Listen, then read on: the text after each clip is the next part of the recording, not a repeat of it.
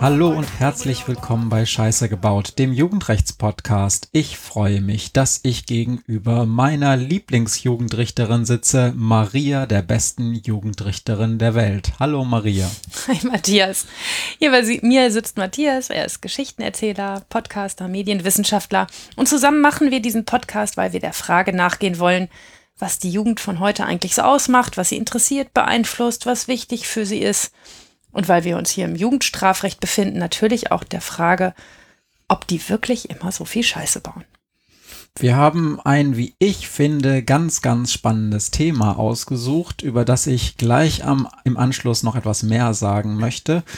Vorher aber kurz nochmal zum Feedback zur letzten Folge beziehungsweise den Dingen, die dazwischen passiert sind. Denn Feedback habe ich nicht direkt bekommen. Du?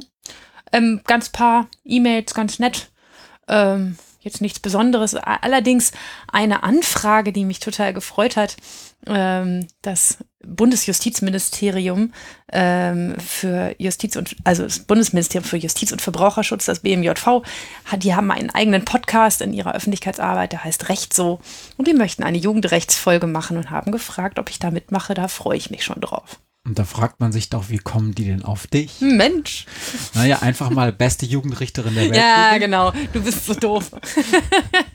da haben sie sich auch einfach gemacht. Du bist blöd. Immerhin haben sie meinen Nachnamen rausgekriegt. Genau, ähm, freut mich auch. Das äh, wird dann bei Zeiten hier in diesem Podcast auch angekündigt, wenn diese Folge online ist. Mhm. Äh, und ich habe sonst auch nichts, aber wir können ja noch kurz was zu unserer Clubhouse-Session erzählen, die wir vor anderthalb Wochen oder so, einer Woche, einer Woche gemacht haben. Maria, wie war denn unsere Clubhouse-Session?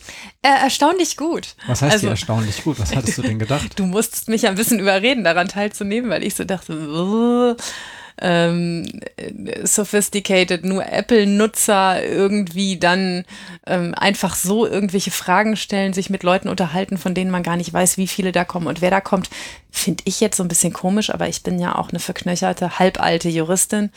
Ähm, und ähm, war sehr überrascht, wie nett und flockig das ist und äh, dass man sich da einfach nett unterhalten kann. Ja, ähm, ich war auch überrascht. Also es waren jetzt nicht hunderte von Menschen, die dazugehört haben, aber wir waren so zu 10, 15, mhm. weiß ich nicht ganz genau.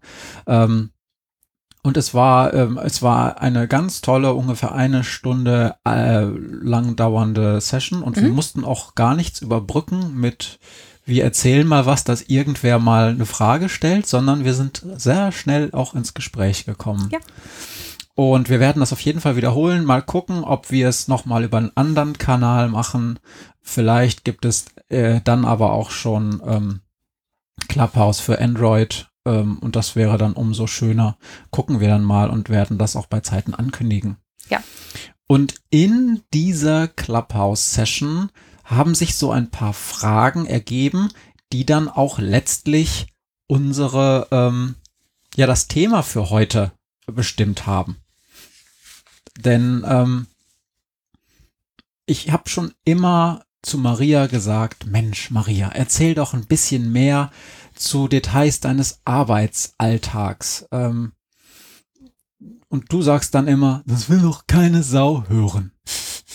Ja, denkt man so. Ja, und ähm, eigentlich hast du auch recht, weil, weil du sagst ja, ähm, ähm, es soll, ist doch immer schöner, wenn man konkrete Fälle oder Themen hat und wenn dann im Rahmen dieser Fallbearbeitung oder dieses konkreten Themas ähm, Einzelheiten deines Arbeitsalltag ähm, irgendwie erzählt werden, dann ist es gut und sonst interessiert es eigentlich wenig Leute.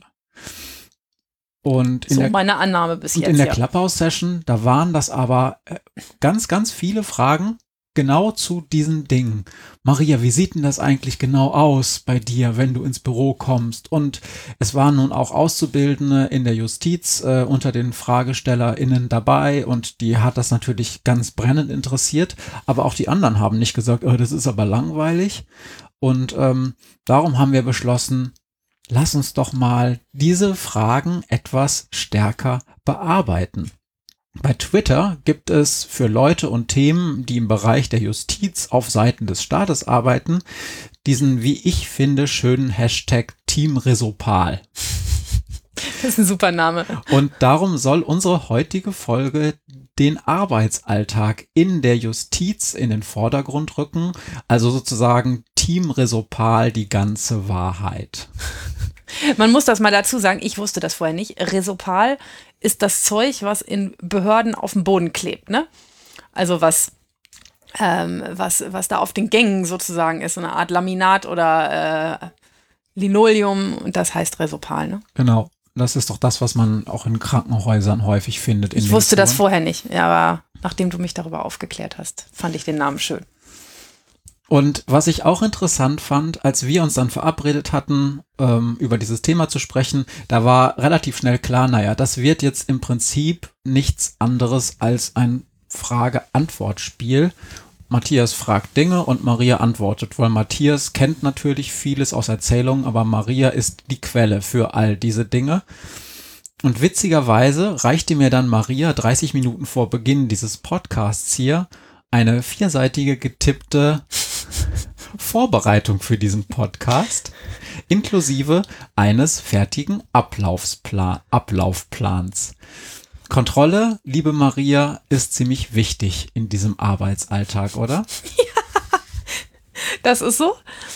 Ähm, dass die Kontrolle von Abläufen natürlich ist meine tägliche Arbeit. Ne? Ich kontrolliere die Abläufe und ähm, gestalte sie auch. Also dadurch, dass ich, ähm, wie ich eine Verhandlung mache oder wie ich ähm, meinen Arbeitsalltag organisiere, dadurch gestalte ich auch das, ähm, wie die Arbeit funktioniert. Und deshalb fällt es mir immer ein bisschen schwer zu sagen, ey, komm, lass uns einfach ein Interview mit Frage- und Antwortspielchen machen. Ähm, ich denke immer, das muss man noch in irgendeine Form gießen. Und ähm, ich bereite halt gerne vor. Und wir haben uns jetzt auf eine Art Kompromiss geeinigt, ähm, weil es tatsächlich vielleicht ein ganz schöner Einstieg in diesen Arbeitsalltag eines Juristen, einer Juristin im Staatsdienst ist, einmal den Weg einer Akte nachzuvollziehen, wie die so durch die verschiedenen Instanzen der Polizei und Justiz meandert, denn die Akte scheint ja immer noch, also die Papierakte, dieses Ding mit äh, totem Holz, was äh, zusammengepresst ist, das scheint ja immer noch sehr wichtig für euch zu sein, Maria. Ja, so ist das. Also wir arbeiten mit toten Bäumen ähm, und ähm, immer noch mit Akten und auch immer noch mit Akten aus Papier. Ähm, wenn du mich fragst, wird das auch noch sehr, sehr, sehr, sehr lange dauern, bis wir das nicht mehr tun. Ähm, das ist natürlich auch so, also anders als in so einer Versicherung, wo jemand einen Antrag stellt und ähm, jemand was zurückschickt, arbeiten wir ja zum Beispiel mit Beweismitteln, mit Urkunden, mit Fotos, äh, mit Dingen, die sich manchmal schlecht einscannen lassen, mit Dingen, die, wenn sie eingescannt sind, sich verändern lassen. Ähm, ich weiß, dass es für all das technische Lösungen gibt, aber in der Justiz gibt es für all das im Moment noch keine technischen Lösungen.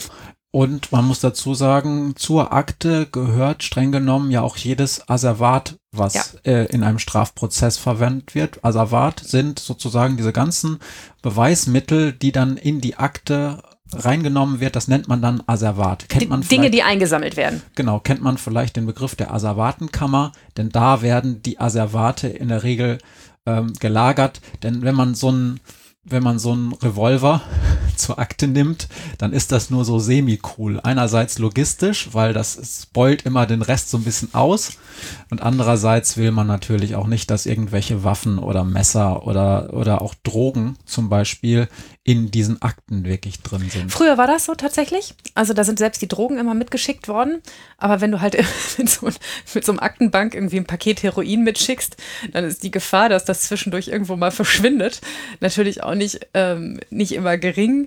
Ähm, ich erinnere mich mal daran, also ganz selten fordere ich Asservate an und sage, ich möchte das mal in live sehen. Ich brauche nicht nur ein Foto von dem Messer, ich muss das Messer mal in die Hand nehmen und auch im Gerichtsprozess zeigen, wie das so aussieht.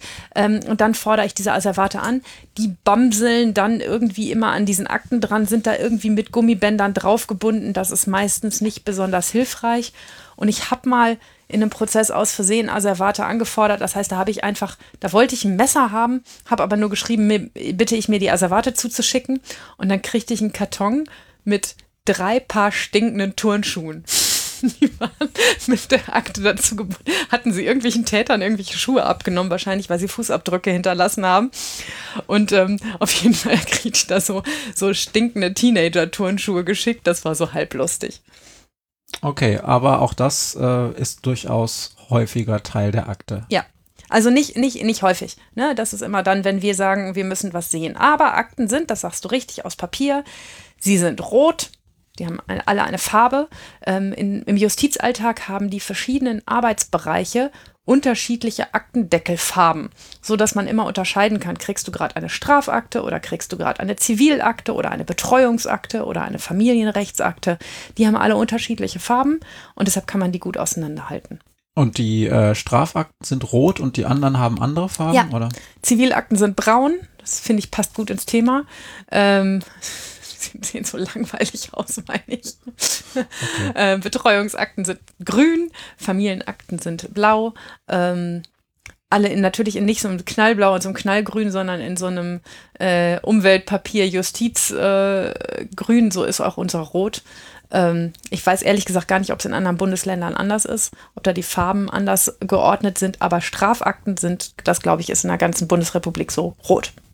Okay. Und diese Strafakte, die äh, hat eine gewisse Geschichte schon, bevor sie dann zu dir kommt. Und wir haben gedacht, vielleicht fangen wir damit mal an, weil diese Akte ja tatsächlich immer noch im Zentrum deines ganzen Arbeitens steht. Ja, ich möchte gern sagen, eigentlich steht der Jugendliche im Zentrum meines Arbeitens. Mhm und nicht der Papierberg. und das sage ich auch ganz oft, wenn ich äh, zum Beispiel junge Kollegen ausbilde. Denkt immer daran, dass das, worüber wir reden, nicht der Papierberg ist, den ihr da bearbeitet, sondern Mensch und meistens ein junger Mensch. Ähm, aber man arbeitet natürlich im täglichen Alltag, äh, schiebe ich ja nicht den Jugendlichen von A nach B, sondern meinen Aktenberg. Wäre ja auch unpraktisch. Das wäre unpraktisch, die aufeinander zu stapeln.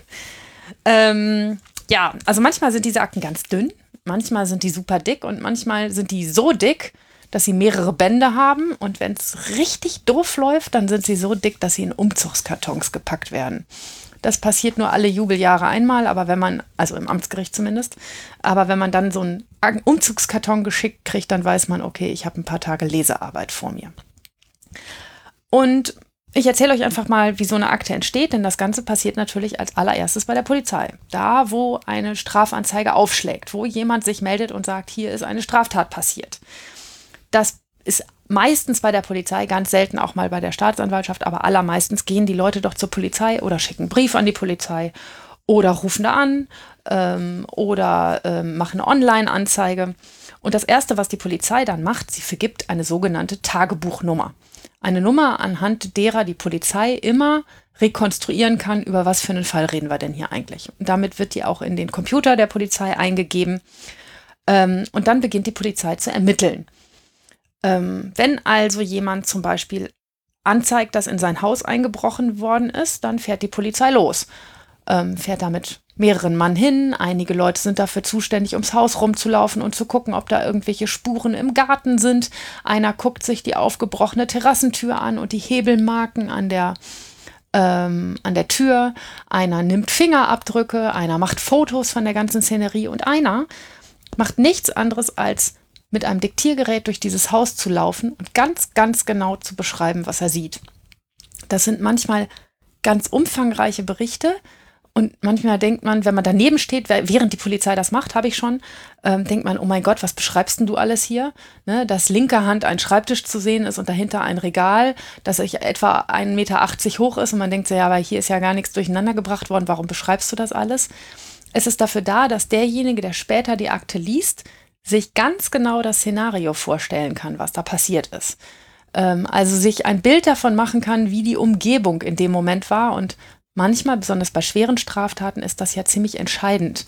Ähm, ob die Straßenlaternen an waren, ob zwei Straßenlaternen kaputt waren, äh, wie, wie die Begrünung an dem Weg war, an dem das passiert ist, ob jemand da sich im Busch verstecken konnte oder nicht. Manchmal sind das ja sehr kriegsentscheidende Dinge, die man später nicht mehr rekonstruiert kriegt, weil es eine ganz andere Jahreszeit ist, weil jemand die Büsche abgesäbelt hat oder sonst was ist. Und deshalb ist es immer total wichtig, dass die Polizei das sehr genau beschreibt. Das tun die auch und dann schreiben die Berichte. Und dann ist irgendwann diese Akte schon ein paar Seiten dick.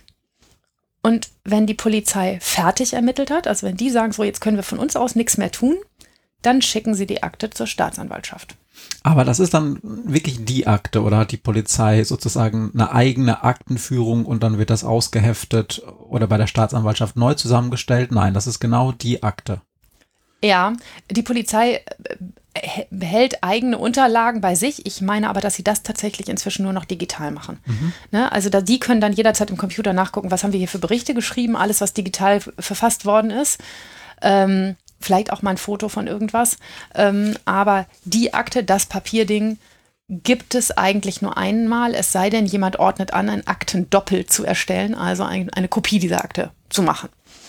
Ähm, aber erstmal gibt es nur diese eine Akte und die schickt die Polizei dann zur Staatsanwaltschaft. Und da bekommt sie neben dieser Tagebuchnummer, die die Polizei schon vergeben hat, ein staatsanwaltschaftliches Aktenzeichen, damit die Staatsanwaltschaft auch alles schön auseinanderhalten kann. Und weil wir ja eine andere Behörde sind sozusagen, gibt es auch ein anderes Aktenzeichen. Manchmal ist es so, dass diese Akte dann schon fertig ist und von der Staatsanwaltschaft endbearbeitet werden kann, aber manchmal ist es auch so, dass noch Sachen ermittelt werden müssen oder dass noch Sachen getan werden müssen, die nur ein Staatsanwalt oder nur ein Richter anordnen kann. Und dann schickt die Polizei das zur Staatsanwaltschaft mit der Bitte, noch ein paar Dinge zu unternehmen. Also in unserem Wohnungseinbruch, Diebstahl zum Beispiel, ist es so, wir hatten ein paar Spuren, aber keinen Tatverdächtigen. Ja gut, da hat man dann so ein paar Fußabdrücke im, in Rabatten und irgendwie eine Hebelmarke an der Terrassentür, aber wer da jetzt eingebrochen ist, weiß man noch nicht genau. Und die Polizei schickt in einem solchen Fall zum Beispiel die Akte zur Staatsanwaltschaft und sagt, macht doch mal bitte eine Funkzellenauswertung oder ordnet die an, damit wir die machen können. In unserem Fall ist das so, das Haus steht am Stadtrand und wegen der Abwesenheit der Besitzer lässt sich auch ganz gut ähm, ausmachen, in welchem Zeitfenster dieser Einbruch stattgefunden hat. Und die Polizei sagt, wenn wir uns jetzt die Funkzelle dieses Standortes angucken, mal gucken, wie viele Handys denn da eingeloggt waren, genau in dem Zeitpunkt.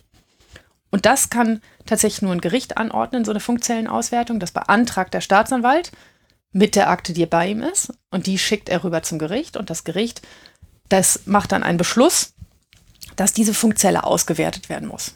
Dieser Beschluss geht dann wieder zurück zur Polizei, die das an die ähm, Telekommunikationsunternehmen schicken und sagen, hier sagt uns mal, ob in dem Funkmast XY, ob und welche Handys da zu dem Zeitpunkt eingeloggt waren. Weil natürlich inzwischen fast jeder ein Handy mit sich rumschleppt und man auch oft davon ausgehen kann, dass wenn so ein Einbruch, Diebstahl, wenn man schon sehen kann, das war nicht nur einer alleine, dass die natürlich auch vorher irgendwie miteinander kommuniziert haben.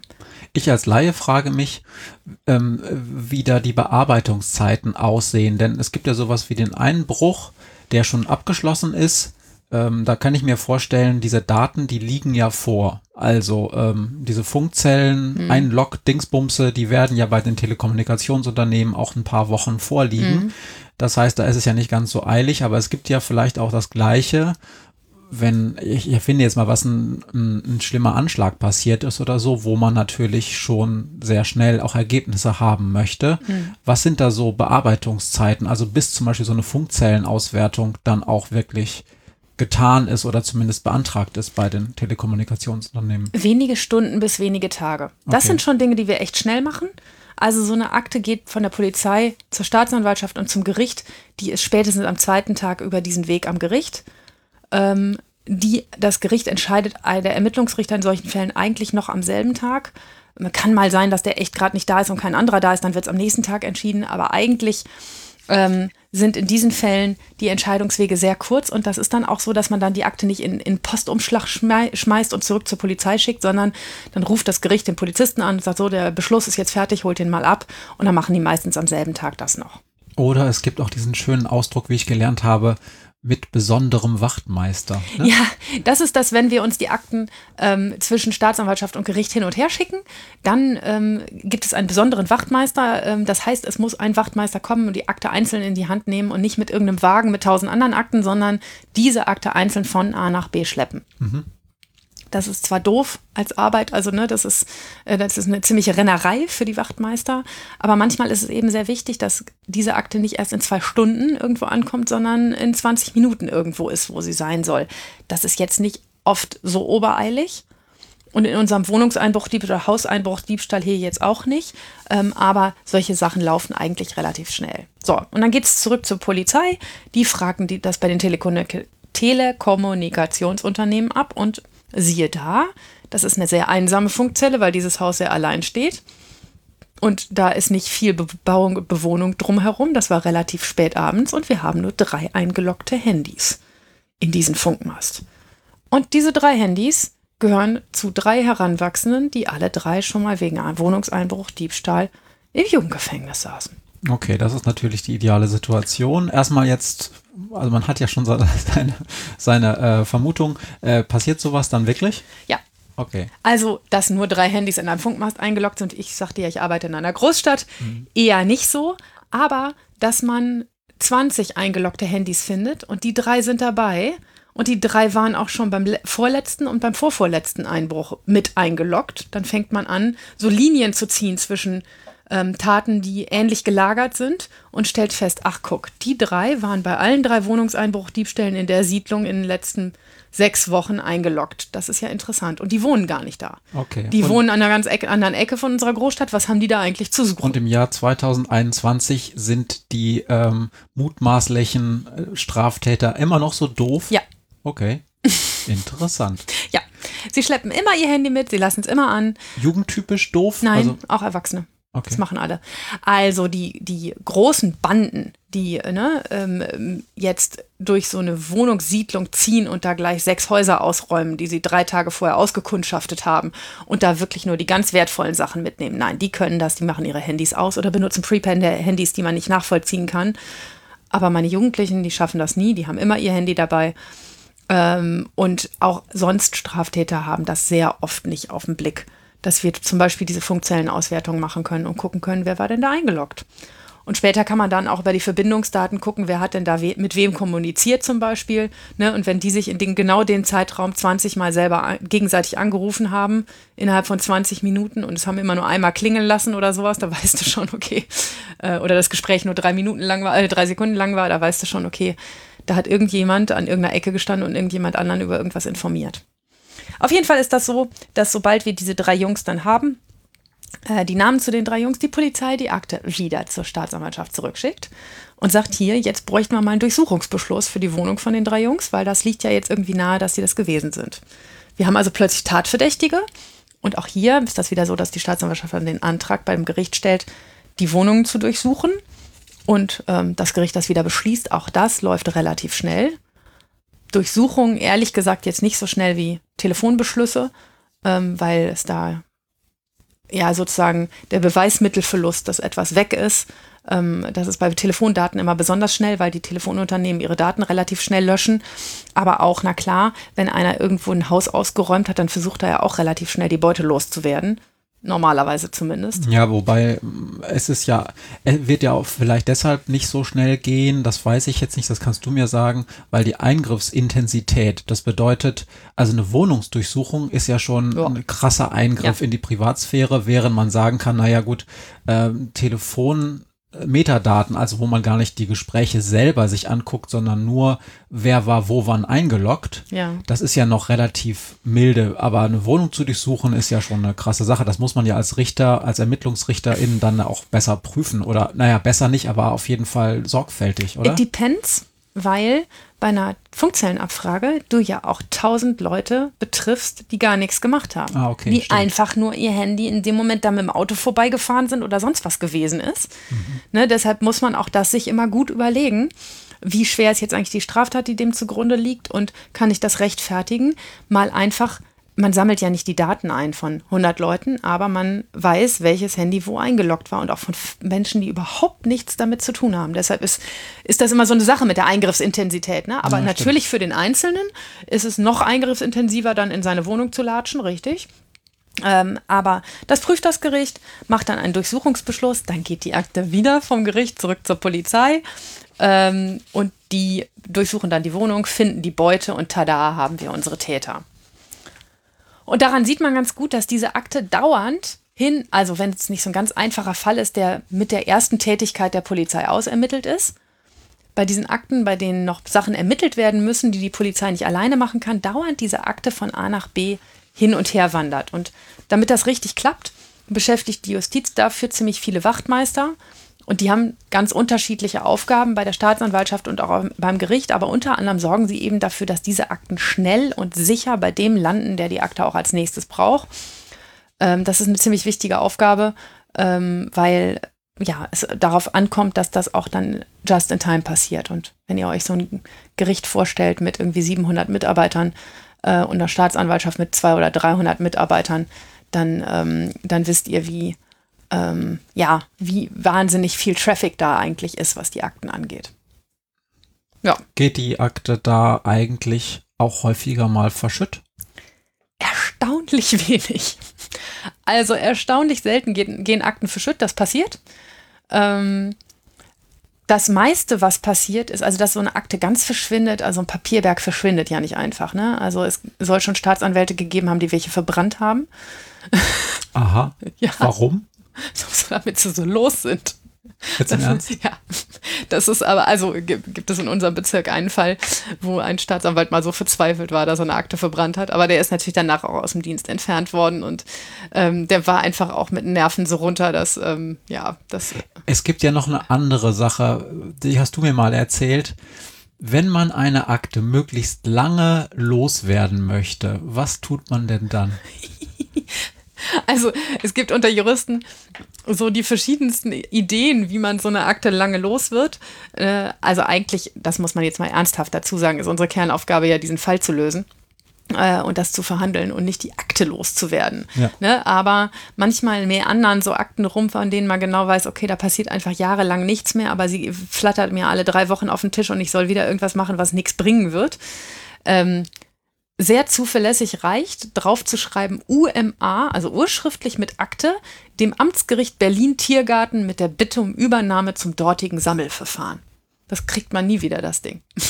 so wird erzählt bei uns. Okay, warum nicht? Erzähl das mal ein bisschen. Naja, wahrscheinlich, weil es da eingeht und irgendjemand denkt, was soll ich mit dem Scheiß und welchen Sammelverfahren meinen die denn?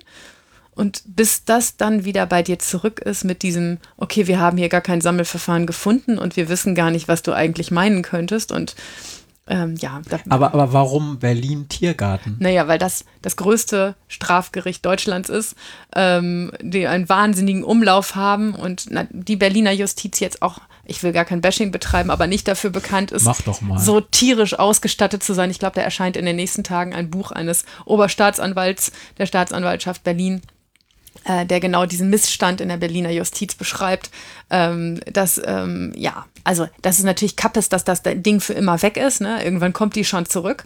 Aber bis du diese Akte wieder hast, das dauert halt ein Weilchen. Genau, man muss dazu sagen, in Berlin haben die sich, weil es ja im Prinzip eine große Stadt ist, das aufgeteilt. Also es ist nicht so, dass da alle alles machen, mhm, sondern genau. bestimmte Amtsgerichte übernehmen da bestimmte Verfahren. Also zum Beispiel das Registergericht in Berlin ist halt in Charlottenburg. Das heißt, immer wenn man eine, so ein typisches Berliner Start-up oder auch sonstige Firmen in Berlin sieht, dann haben die alle eine Handelsregisternummer aus Berlin-Charlottenburg, weil halt alles in Charlottenburg gemacht wird und alle Strafverfahren, die da bearbeitet werden, die kommen nach Tiergarten und mhm. so.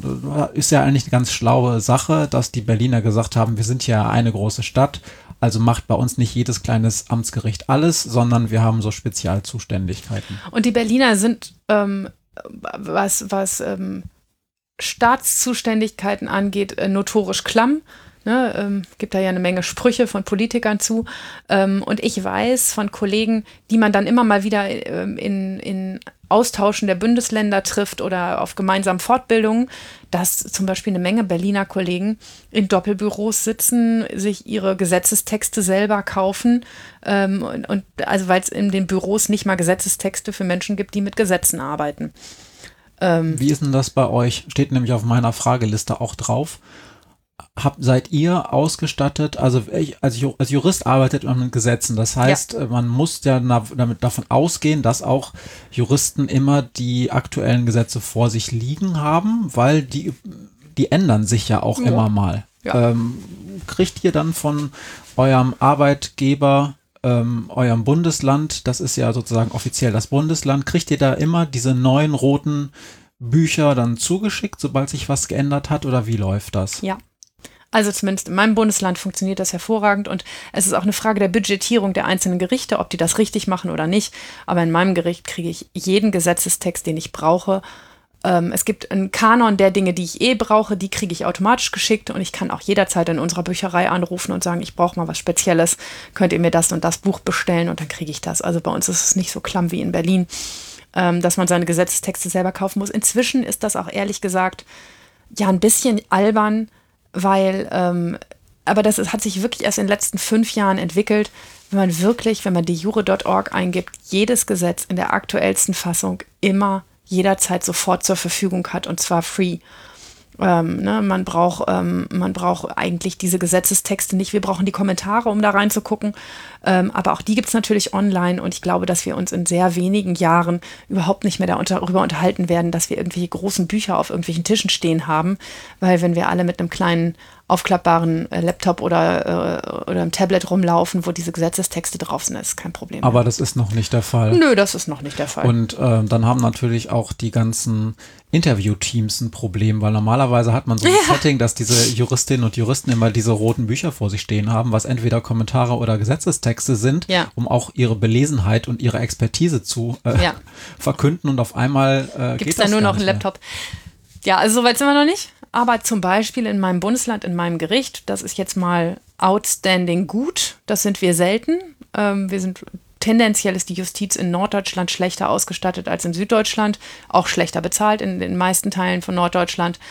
Ähm, aber was an meinem Gericht tatsächlich im Moment outstanding gut ist. Wir werden gerade flächendeckend mit Laptops versorgt. Ich habe schon seit vielen Jahren einen Laptop, einen Dienstlaptop, das ich auch mit nach Hause schleppen kann und wo ich auch zu Hause arbeiten kann. Was in Corona-Zeiten ja mal doppelt ja. praktisch ist. Und ich habe gerade, kann ich echt mal, also normalerweise machen wir immer Justizbashing, aber ich habe gerade ein neues Laptop gekriegt, das ist so klein und so ähm, so leicht und cool. Also, ne, ich, natürlich kriegen wir keine MacBooks, aber, ähm, aber das ist trotzdem für den Standard, den, äh, den so ein Gericht leisten kann, schon ein ziemlich gutes, kleines, händelbares Notebook. Früher hatte ich so, so, einen dicken Kasten, der immer halb so schwer war, wie sich so, ein, so einen ganzen Röhrenbildschirm irgendwie reinzustecken. Aber ähm, jetzt habe ich auch echt ein händelbares Laptop. Und manchmal funktioniert es sogar. Manchmal funktioniert es sogar. Mhm. Mhm. Nun gut, also ähm, wenn alles fertig ermittelt ist, dann geht so eine Akte, um dann mal wieder aufs Thema zurückzukommen, ja, ja. dann geht so eine Akte zur Staatsanwaltschaft und die überlegt dann, was sie damit macht. Ob sie weiter ermittelt, noch sagt, ah, Polizei, ich hätte da gern noch den Zeugen XY, könnt ihr den noch mal vernehmen oder könnt ihr dem noch mal folgende Frage stellen, die wäre wichtig für uns, habt ihr vergessen. Ähm, oder hat sich erst später ergeben. Oder ob sie dann das Verfahren einstellen und sagen, oh, das ist nicht wert, das weiter zu verfolgen, oder ob sie eben Anklage erheben. Das entscheidet die Staatsanwaltschaft. Und mit der Erhebung der Anklage landet dann diese Akte beim Gericht. Sie bekommt dann hier, tada, ein gerichtliches Aktenzeichen. Sie hat jetzt also drei Aktenzeichen. Das ist ehrlich gesagt für die armen Bürger auch immer ziemlich schwer zu kapieren, wenn sie sich mit ihren Schreiben dann auf irgendetwas beziehen. Welches von diesen Dingern denn sie denn da eigentlich mit draufschreiben müssen? Das sagen die auch immer am Telefon. Da lesen die einem elendlange Ketten von irgendwelchen Zahlen vor und man sagt immer, ja, ja, das, das hinter dem DS. Ja, da, da steht ein DS, das muss ich wissen. DS heißt? Äh, keine Ahnung. Okay. Das ist, ähm, das ist bei uns die Bezeichnung für normale Jugendrichteranklagen oder normale Strafrichteranklagen. Das hat, kriegt ein DS-Aktenzeichen. Verhandelt man vom Schöffengericht, bekommt es ein LS-Aktenzeichen. Und verhandelt man vom Bußgeldrichter, bekommt es ein OWI, ein OWI-Aktenzeichen. Okay, gut, aber man versteht auch nicht, warum dieses LS und DS nicht irgendwie sprechende Abkürzungen sind. ja, nee, da, es gibt, glaube ich, dafür bestimmt irgendeine sinnvolle Abkürzung. Also die dooferweise beim Landgericht, die heißt NS. Das finde ich auch nur so halb cool. Darüber beschwert sich auch ab und an mal ein Bürger. Ähm, das hat Gr Gründe, die ich ehrlich gesagt so aus aller Menge nicht weiß. Können wir mal recherchieren. Okay, so eine Akte landet also bei mir und kriegt ein gerichtliches Aktenzeichen, wird mir vorgelegt. Und das, was ich dann damit mache, ist, das habe ich, glaube ich, schon mal erzählt. Ich prüfe die Anklage, ich schicke sie allen Beteiligten zu, ich lese die Akte, ich sage allen Beteiligten hier, ihr habt eine Frist, um Bescheid zu sagen, ob ihr euch noch irgendwie äußern wollt. Und dann eröffne ich das Verfahren und mache einen Hauptverhandlungstermin.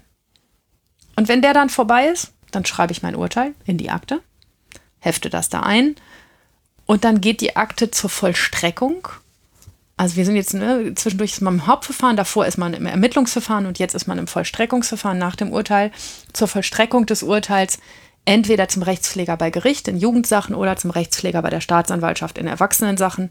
Und die sorgen dann dafür, dass das, was der Richter ausgesprochen hat, am Ende auch umgesetzt wird.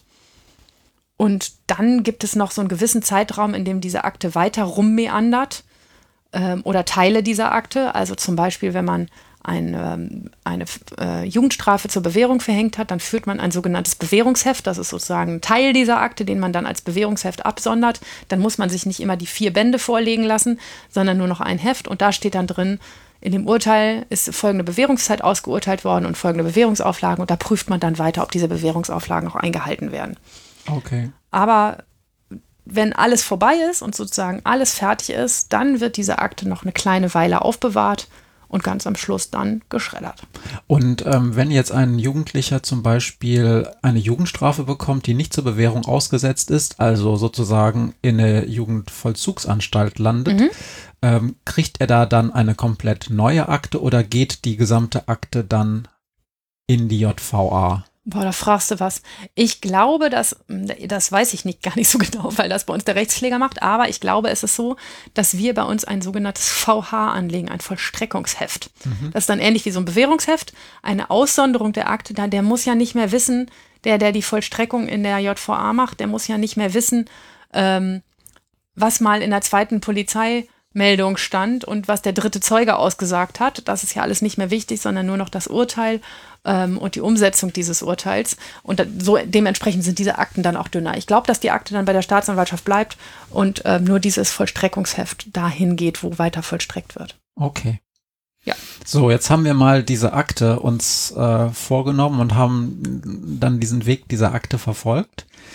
Ähm, das sagt aber jetzt noch gar nicht so viel darüber aus, wie so ein normaler Arbeitsalltag einer Maria aussieht. Ja. Denn das ist ja tatsächlich trotzdem nochmal interessant, um zu verstehen, ähm, wie du als Jugendrichterin eigentlich deinen Tag gestaltest. Denn du machst ja nicht so und du guckst ja nicht den Akten beim Wandern zu und schreibst zwischendurch was das rein. Das wäre schön. Das ist sicherlich also eine wissenschaftliche, also eine interessante wissenschaftliche Arbeit dann nochmal, so wenn man diesen, diesen Akten so zuguckt, auch ein bisschen langweilig wahrscheinlich. Mhm. Aber wie sieht's denn bei dir ganz persönlich aus? Also der Arbeit, der normale Tag einer Jugendrichterin, wir Juristen sagen gerne, das kommt darauf an. Und, oder das hängt davon ab, und das ist hier auch so.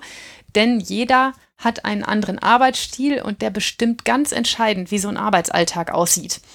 Wie man genau arbeitet. Und man darf das als Richter auch selber entscheiden. Ich habe keinen, der mir vorschreibt, von acht bis zehn machst du das und von zehn bis zwölf machst du das und dann machst du eine Stunde Mittagspause. Ähm, ich habe auch keinen Arbeitsvertrag, in dem drin steht, wie viele Stunden ich arbeiten muss, sondern ich muss einfach meine Akten schaffen. Das ist die berühmte Unabhängigkeit der Richter. Richterliche Unabhängigkeit, genau. Mhm. Ähm, aber die deshalb, weil das alles so frei ist und weil es niemanden gibt, der mir bestimmte Dinge vorschreiben kann. Ähm, deshalb ist es ganz, ganz erheblich von meinem Arbeitsstil abhängig, wie sich so ein Tag gestaltet. Aber ich kann euch ja mal meinen Arbeitsstil beschreiben und wie mein Arbeitsalltag aussieht. Ich fange so zwischen sieben und halb acht mit der Arbeit an. Mein Gericht, das liegt mitten in der Stadt ähm, und ich fahre jeden Tag mit dem Fahrrad. Ähm, bei uns lohnt es sich eigentlich nicht, die öffentlichen Verkehrsmittel zu nutzen und ein Auto haben wir nicht mal im Hause Jugendrechtspodcast, ähm, weil sich das in unserer Großstadt nicht anbietet ähm, und weil Fahrradfahren gesund ist und umweltfreundlich. Deshalb fahren wir Fahrrad. Und in Pandemiezeiten auch sowieso, ja. sinnvoller häufig. Ich bin tatsächlich jetzt in diesen fiesen Wochen, als wir hier so Monsterschnee hatten, das war ja nur anderthalb Wochen. Da bin ich mal anderthalb Wochen lang zu Fuß zur Arbeit gegangen. Ähm, das ähm, mache ich normalerweise nicht. Normalerweise traue ich mich immer auf mein Fahrrad, aber das war eine Zeit, also auch mit dem Eisregen, da war es mal ein paar Tage echt nicht schlau, Fahrrad zu fahren und das habe ich dann auch brav gelassen. Weil ja die Straßenverkehrsbetriebe oder die, die für die Räumung zuständig sind, es immer eine super Idee finden, die Straßen zu räumen und die gesamten Schneeabfälle auf den Fahrradweg zu kippen. Und wenn man dann auf der Straße fährt, wird man echt böse angehubt von den Autofahrern, weil die da sagen, wieso fährst du nicht um Fahrradweg? Und man denkt, ja, weil da vier Meter Schnee liegen. Aber okay. Ich fahre also mit dem Fahrrad und ähm, wenn ich mal Arbeit mit nach Hause genommen habe, der Matthias weiß, das kommt ab und an mal vor, äh, dann schleppe ich dicke Ortliebtaschen mit mir rum, damit all meine Akten und manchmal auch mein Laptop auch wasserdicht von A nach B kommen, nicht durch Regen oder sonst irgendwas verunstaltet werden. Ich gehe, wenn ich im Gericht ankomme, durch ziemlich viele Gänge. Das ist ein sehr großes, verwinkeltes Gebäude in mein Büro Und ähm, obwohl wir so ein großes Gebäude sind und da so viele Menschen arbeiten, haben ziemlich viele Menschen ihre Türen offen stehen. Besonders so früh morgens, wenn das Gericht für Publikum noch gar nicht auf hat, dann haben eigentlich, boah, ich würde mal so sagen, 70, 80 Prozent ihre, ihre Türen auf und arbeiten bei geöffneter Tür. Und deshalb kann man so dann durch die Gänge schlappen und überall einmal in die Zimmer rufen, guten Morgen. Ähm, das tue ich auch ganz brav, bis ich dann an meinem eigenen Zimmer ankomme. Ganz kurz, äh, gibt es bei euch eigentlich so eine Pforte, wo man so Sicherheitskontrollen oder sowas hat? Ja, es gibt einen Haupteingang, ähm, der Sicherheitskontrollen hat, zumindest ähm, peu à peu. Ähm, und wo es auch so, ein, so eine Art Service Point gibt, wo man am Anfang fragen kann, wo muss ich denn hier hin, wenn ich nach A, B, C möchte. Es gibt aber, im, weil das so ein Riesengebäude mit mehreren Nebengebäuden ist, äh, diverse Nebeneingänge, die dann nicht bewacht sind, sondern wo man nur mit so einer Zugangskarte reinkommt. Und auch an dem Haupteingang ist es so, dass der erst um 8 Uhr fürs Publikum aufmacht und dass ich vorher da nur mit meiner Zugangskarte reinkomme. Okay. Wenn die Wachtmeister schon da sind, das ist manchmal so, dann sind die schon ab sieben da, dann machen die einem auch brav alles auf und, ähm, und winken und sagen freundlich Guten Morgen. Das ist irgendwie immer der erste Kontakt und das ist auch nett. Ähm, aber manchmal ist es auch so, dass man so früh unterwegs ist, dass da einfach noch keiner steht. Ja. Ich gehe dann als allererstes in meine Geschäftsstelle, da wo meine Serviceeinheit arbeitet. Das ist ein doof, ich glaube, ein doofer Begriff für Menschen, die nicht in der Justiz arbeiten. Das ist im Prinzip eine Sekretärin. Jemand, der mein Schreibwerk macht, jemand, der meine Akten kontrolliert, jemand, der auch mit mir in die Hauptverhandlung geht und dort Protokoll führt. Ähm, also ähm, jemand, der wesentlich mehr macht, als eine Sekretärin im eigentlichen Sinne tut. Deshalb, Oder ein Sekretär? Ja, boah, die gibt es echt selten.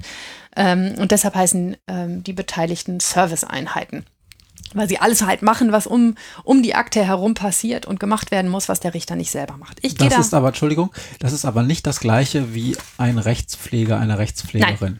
Nein, Nein. ein Rechtspfleger macht andere Dinge im Gericht. Der hat meistens eigene Entscheidungsbefugnis und wickelt Dinge ab, aber die Serviceeinheit kümmert sich vor allen Dingen darum, dass das ähm, dass alles, was mit einer Akte passieren muss, wenn die von A nach B geschickt werden muss, die würde zum Beispiel, wenn ich so einen Beschluss mache, so einen funktionellen Beschluss, äh, dann würde ich denen meine Serviceeinheit geben, die würde den dann schreiben oder in hübsch machen. Also meistens schreibe ich den tatsächlich auf Word schon selber.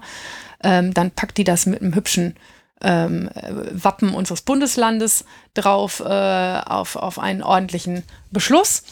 Ähm, und ähm, dann ruft die auch den Polizisten an und sagt, hier kannst du jetzt die Akte abholen und sorgt auch dafür, dass dann dieser Kontakt zustande kommt, wenn der Polizist ins Haus kommt, um die Akte abzuholen, dass der die auch in die Hand gedrückt kriegt, dass das der richtige Polizist ist. Das macht alles nicht der Richter.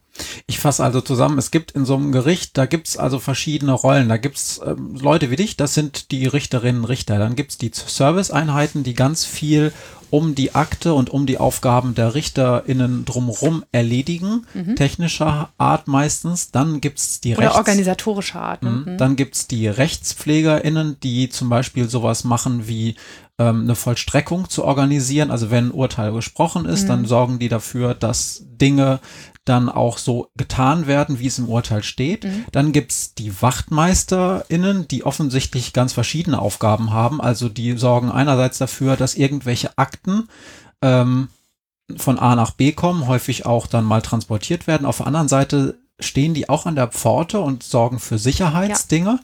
Und wenn ich das richtig sehe, bewachen die auch noch, wenn es unten im Gericht äh, Haftzellen gibt, also so Leute äh, für, für, für Leute, die einen Strafprozess kriegen, machen die da auch den Wachdienst, oder? Ja, Wachtmeister haben ganz ähm, unterschiedliche Aufgaben.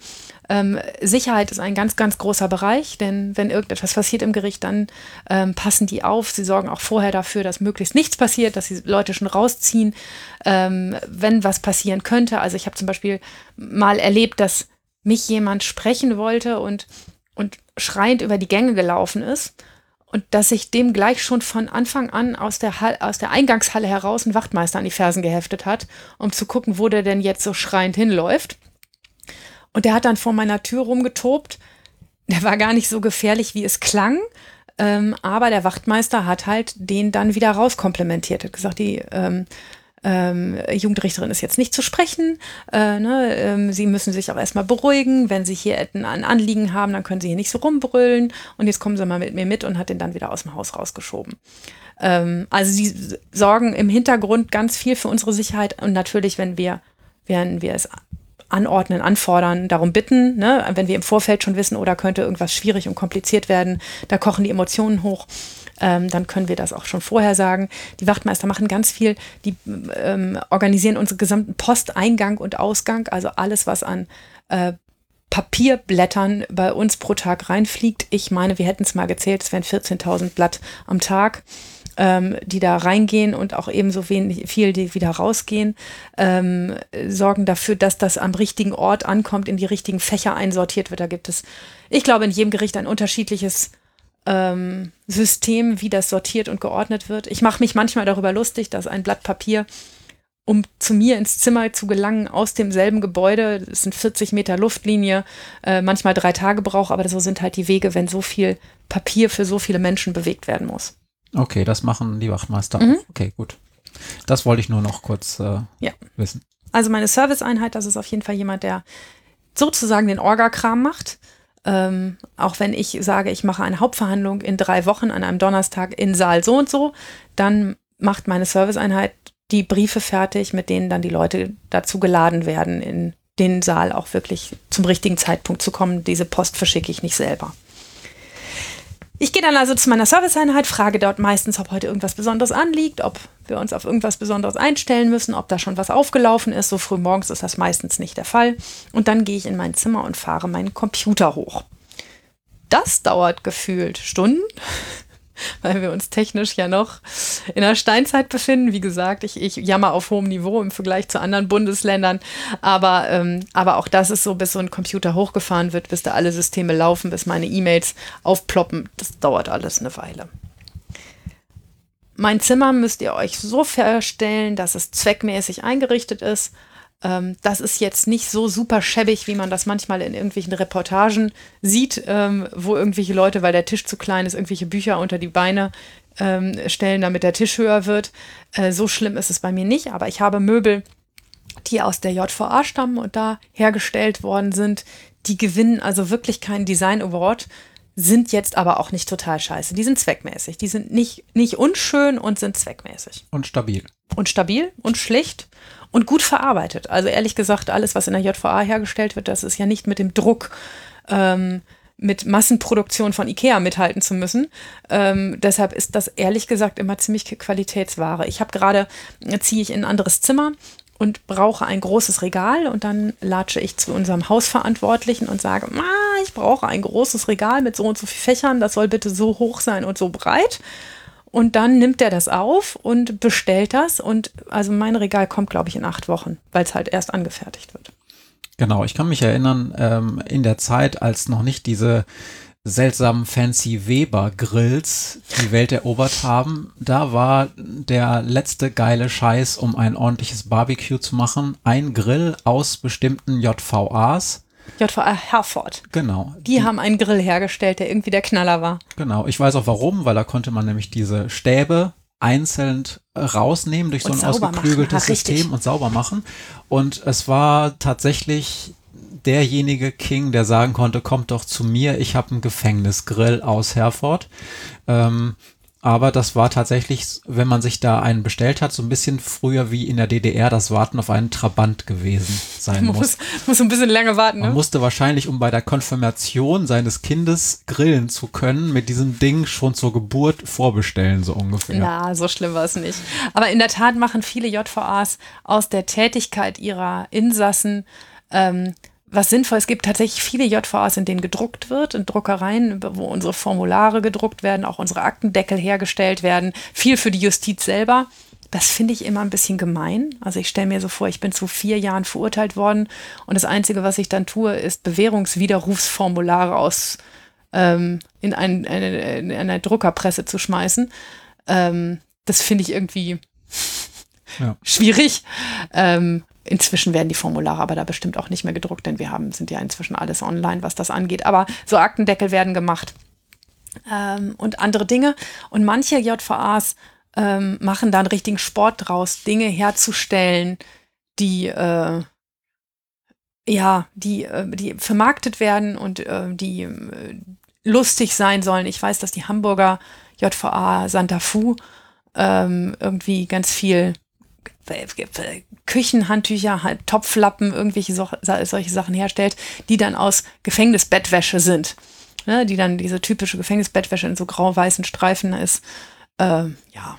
Okay, also ich kann ja mal ich kann ja mal verlinken, es gibt diverse, also es gibt eine zentrale Internetseite, die ich kenne, die diese ganzen Dinge auch online inzwischen vertickt, die in JVAs hergestellt mhm. werden. Ähm, ist ganz interessant und qualitativ unserer Kenntnis nach zumindest hochwertig. Ja, das stimmt und, ähm, und ja auch nicht sinnlos. Also ich glaube, dass das schon ich habe mich noch nie mit jemandem unterhalten, der in der JVA saß, man müsste es mal fragen. Ähm, aber ich glaube, dass es schon ein Anreiz ist, ein Produkt herzustellen, äh, von dem man weiß, es wird da draußen von Menschen echt gerne gekauft. Mhm. Ist vielleicht besser als Schränke für Richterinnen zusammenzuzimmern, aber nur gut. Gut, jetzt kommen wir mal zurück zu deinem Arbeitsalltag. Du ja. hast gerade deinen Computer hochgefahren und äh, oder fährst ihn gerade hoch und holst dir wahrscheinlich noch einen, einen Kaffee oder Tee oder sonst was. Das tue ich tatsächlich nicht. Ähm, ich, ähm, ich habe ähm, genug körpereigenes Adrenalin und ein, eine Tasse Kaffee am Tag, das weiß der Matthias, ist für mich ausreichend für den ganzen Tag auf Hochflug zu sein. Ähm, und deshalb darf ich gar nicht mehr als die eine Tasse, die ich zu Hause trinke, trinken. Ähm, aber ja, man könnte einen Tee machen. Viele laufen zur Kaffeemaschine, und, holen sich jetzt mal und Kaffee. Und um da mal mit einem Missverständnis, was man häufig noch in Filmen sieht, aufzuräumen. Oh ja. Den Kaffee, den machst du dir selber. Mhm. Und es ist nicht so, dass da irgendeine Serviceeinheit von -mm. dir kommt und sagt, so, wie möchten Sie denn Ihren Kaffee und dann so ein Tablett hinstellt, oder? Oh nein. Also im Gegenteil, in meiner Abteilung ist das so, dass wir irgendwann mal eine Kaffeemaschine gemeinsam angeschafft haben, so eine große, ne, die den, die so Bohnen gleich durchschreddert und, und einem so einen hübschen Espresso auswirft.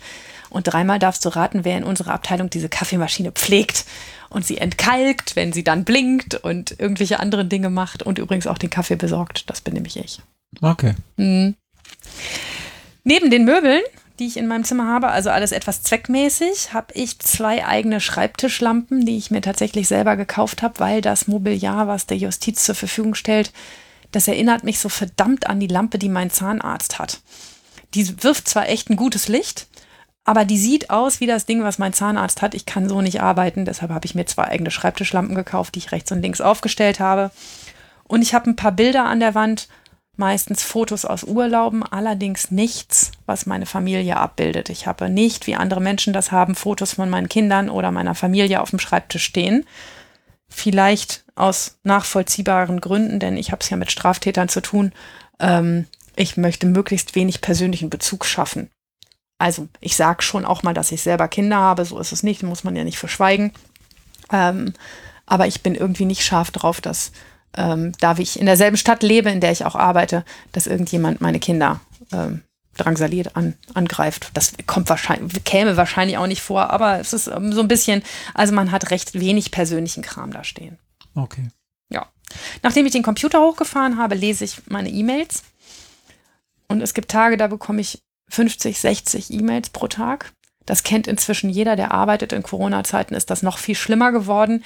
Aber es ist tatsächlich wichtig, hier nichts zu übersehen, die wichtigen von den unwichtigen Sachen zu trennen. Ich kriege zum Beispiel ganz viele Meldungen, oder hat sich jetzt ein Gesetz geändert, das äh, heißt jetzt anders oder da steht jetzt was anderes drin. Denn die Gesetzestexte, die ich kriege, die müssen ja erstmal verlegt und gedruckt und mir dann auch ausgeliefert werden. Das passiert schon mit ein paar Monaten Verspätung. Ich muss aber das neue Gesetz ja ab sofort anwenden, ähm, ab dem Zeitpunkt, wo es gilt. Und deshalb kriege ich es auch ganz schnell geschickt. Also ab nächsten Montag gilt ein neues Gesetz diese E-Mails muss man dann schon ordentlich lesen, sonst verpasst man halt, dass sich was geändert hat. Das ist ganz süß, dass dann irgendwie vor, vor einem Jahr oder so das anfing, dass, dass Maria sagte, oh, ich kriege so viele E-Mails. Und ich dachte so, ja, willkommen in meinem Leben. Das ist seit, seit 15 Jahren so. Aber das hat sich bei euch tatsächlich erst so langsam entwickelt, ne? Mhm. Denn vorher ist alles auf toten Bäumen gekommen und inzwischen hat sich das doch sehr geändert. Ne? Ja, ich muss fairerweise sagen, alles, was für meine Kernarbeit wichtig ist, kommt immer noch über die Akte.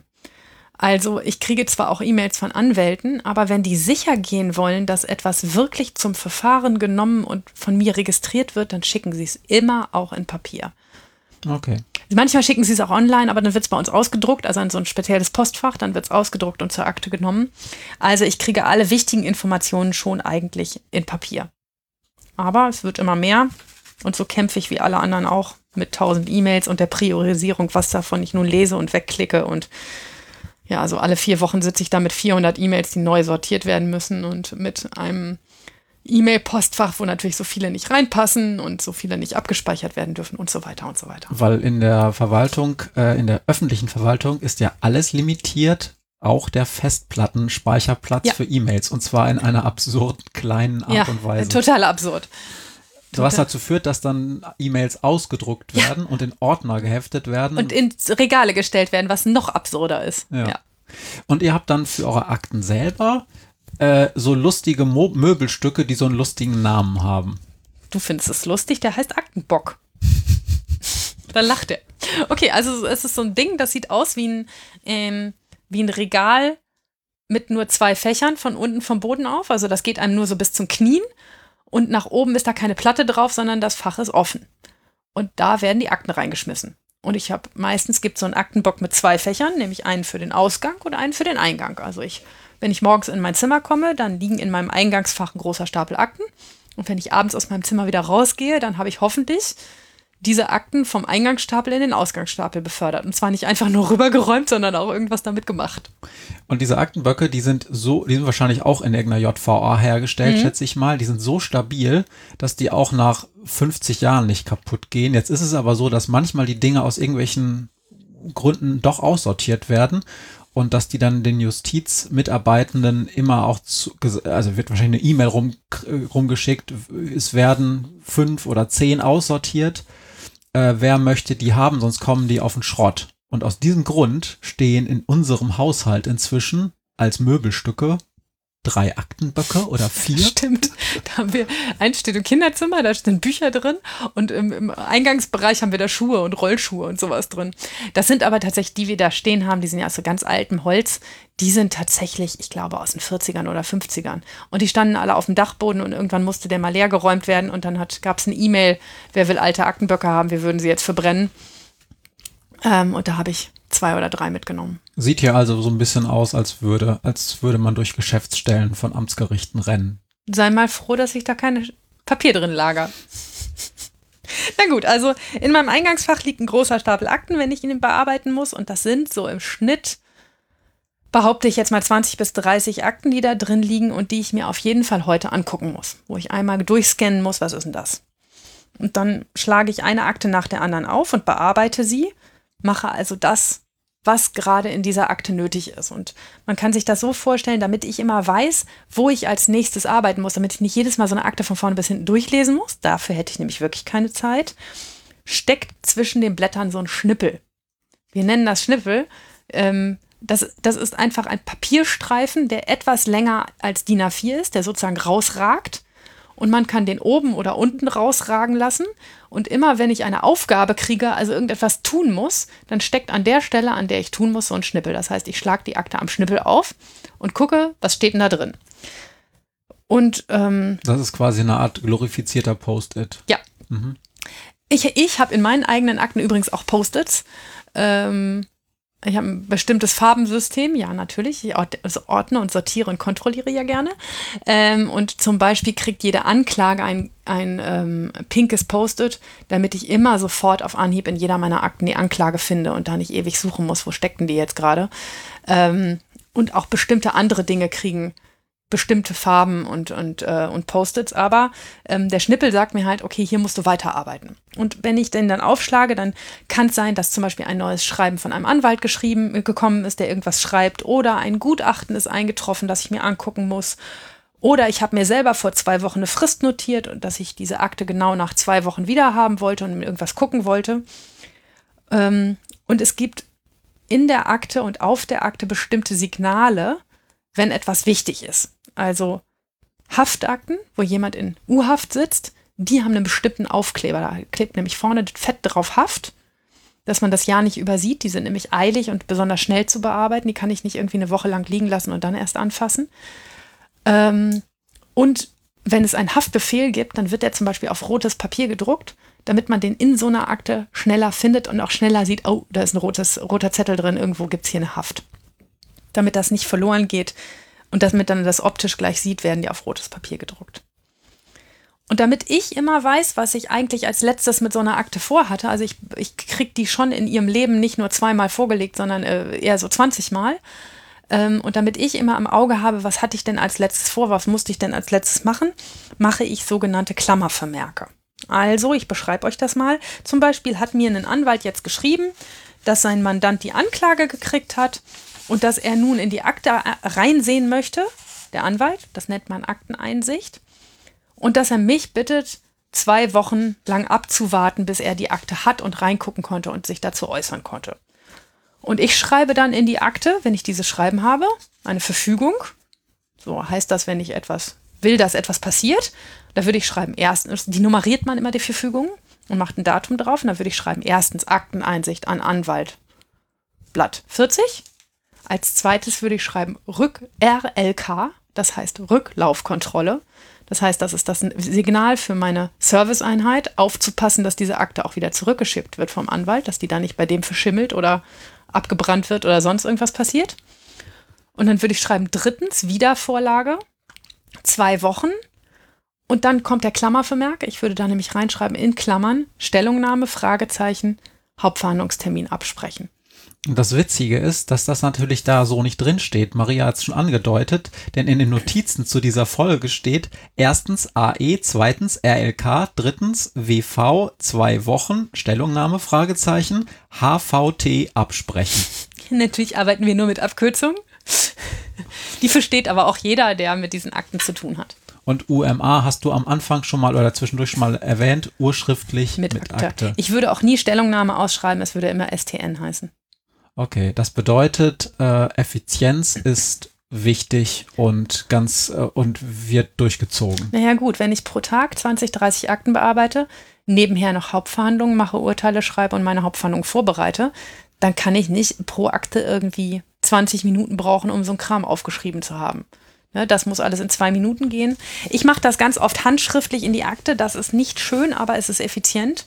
Ab und an mault mal mein Gerichtspräsident, wenn er die Akten sieht und sagt, boah, ihr schmiert da immer einfach irgendwelche Sachen rein. Aber das ist nicht schlimm, wenn man keine schreckliche Handschrift hat. Es müssen ja nur alle anderen Beteiligten verstehen können, was ist zu welchem Zeitpunkt eigentlich passiert in dieser Akte. Ähm, und ich habe einfach keine Zeit, das alles zu tippen und auszudrucken. Und jetzt erklär doch nochmal, warum es denn wichtig ist, dass das in dieser Akte drin steht. Kannst du auch eine E-Mail an, dein, an, deine Geschäftsstelle schreiben, Aktenzeichen XXX, mhm. mach mal das. So. Ja, stimmt. Aber dann muss sie das in die Akte nehmen. Warum? Äh, weil immer dokumentiert sein muss, was gemacht worden ist und wann es gemacht worden ist. Zum Beispiel kommt es vor, wenn hier mein Anwalt schreibt, ich möchte in die Akte gucken. Und ich habe das nicht gesehen, dieses Schreiben von ihm. Schnippel war woanders, ich habe es überlesen, was auch immer. Und ich mache einfach so einen Hauptverhandlungstermin. In zwei Wochen. Dann schreibt er mir, ey, ich habe dir geschrieben, dass ich in die Akte gucken will. Und ich habe dir geschrieben, dass du bitte zwei Wochen wartest, bis ich mir die Akte in, äh, angeguckt habe, dass ich eine Chance brauche, mich zu äußern. Warum machst du einfach so einen Termin, ohne das einzuhalten? Und da ist es natürlich immer wichtig, dass man dokumentiert, dass man solche Dinge getan hat.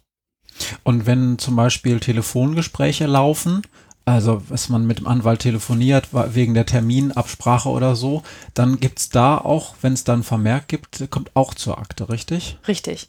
Nicht immer, muss man fairerweise sagen. Es sollte viel mehr sein. Ich habe da oft keine Zeit für. Aber alles, was diesen Fall betrifft und was in diesem Fall am Ende wichtig wird und was besprochen wird, muss Gegenstand dieser Akte werden. Damit man immer nachvollziehen kann, dass wir nicht irgendeinen Scheiß gemacht haben. Also, ähm, ne, ich, wenn man immer nachvollziehen kann, was passiert ist, dann wird man in einer solchen Akte nicht finden. Anwalt X habe ich versprochen, dass es nur eine Woche Dauerarrest gibt. Er lädt mich nächste Woche zum Würstchenessen ein. Hm. Oder das wäre sehr dumm, wenn man das finden würde. Ja. Soll alles schon vorgekommen sein. Okay. Nicht ganz so platt, aber okay. Ich habe einen Kollegen, der hat eine ganz, ganz, ganz schlimme Handschrift. Ähm, und da weiß man leider nie, was der als letztes gemacht hat und was er vorgehabt hat. Weil das wirklich, das ist, ich mag den total. Ich vertrete mich auch mit ihm. Ich muss den mögen, der muss mich auch mögen. Ähm, aber ich mag ihn wirklich. Aber der hat eine Handschrift, das ist wie Vogelkacke. Also ähm, das, ist, das ist wirklich übel.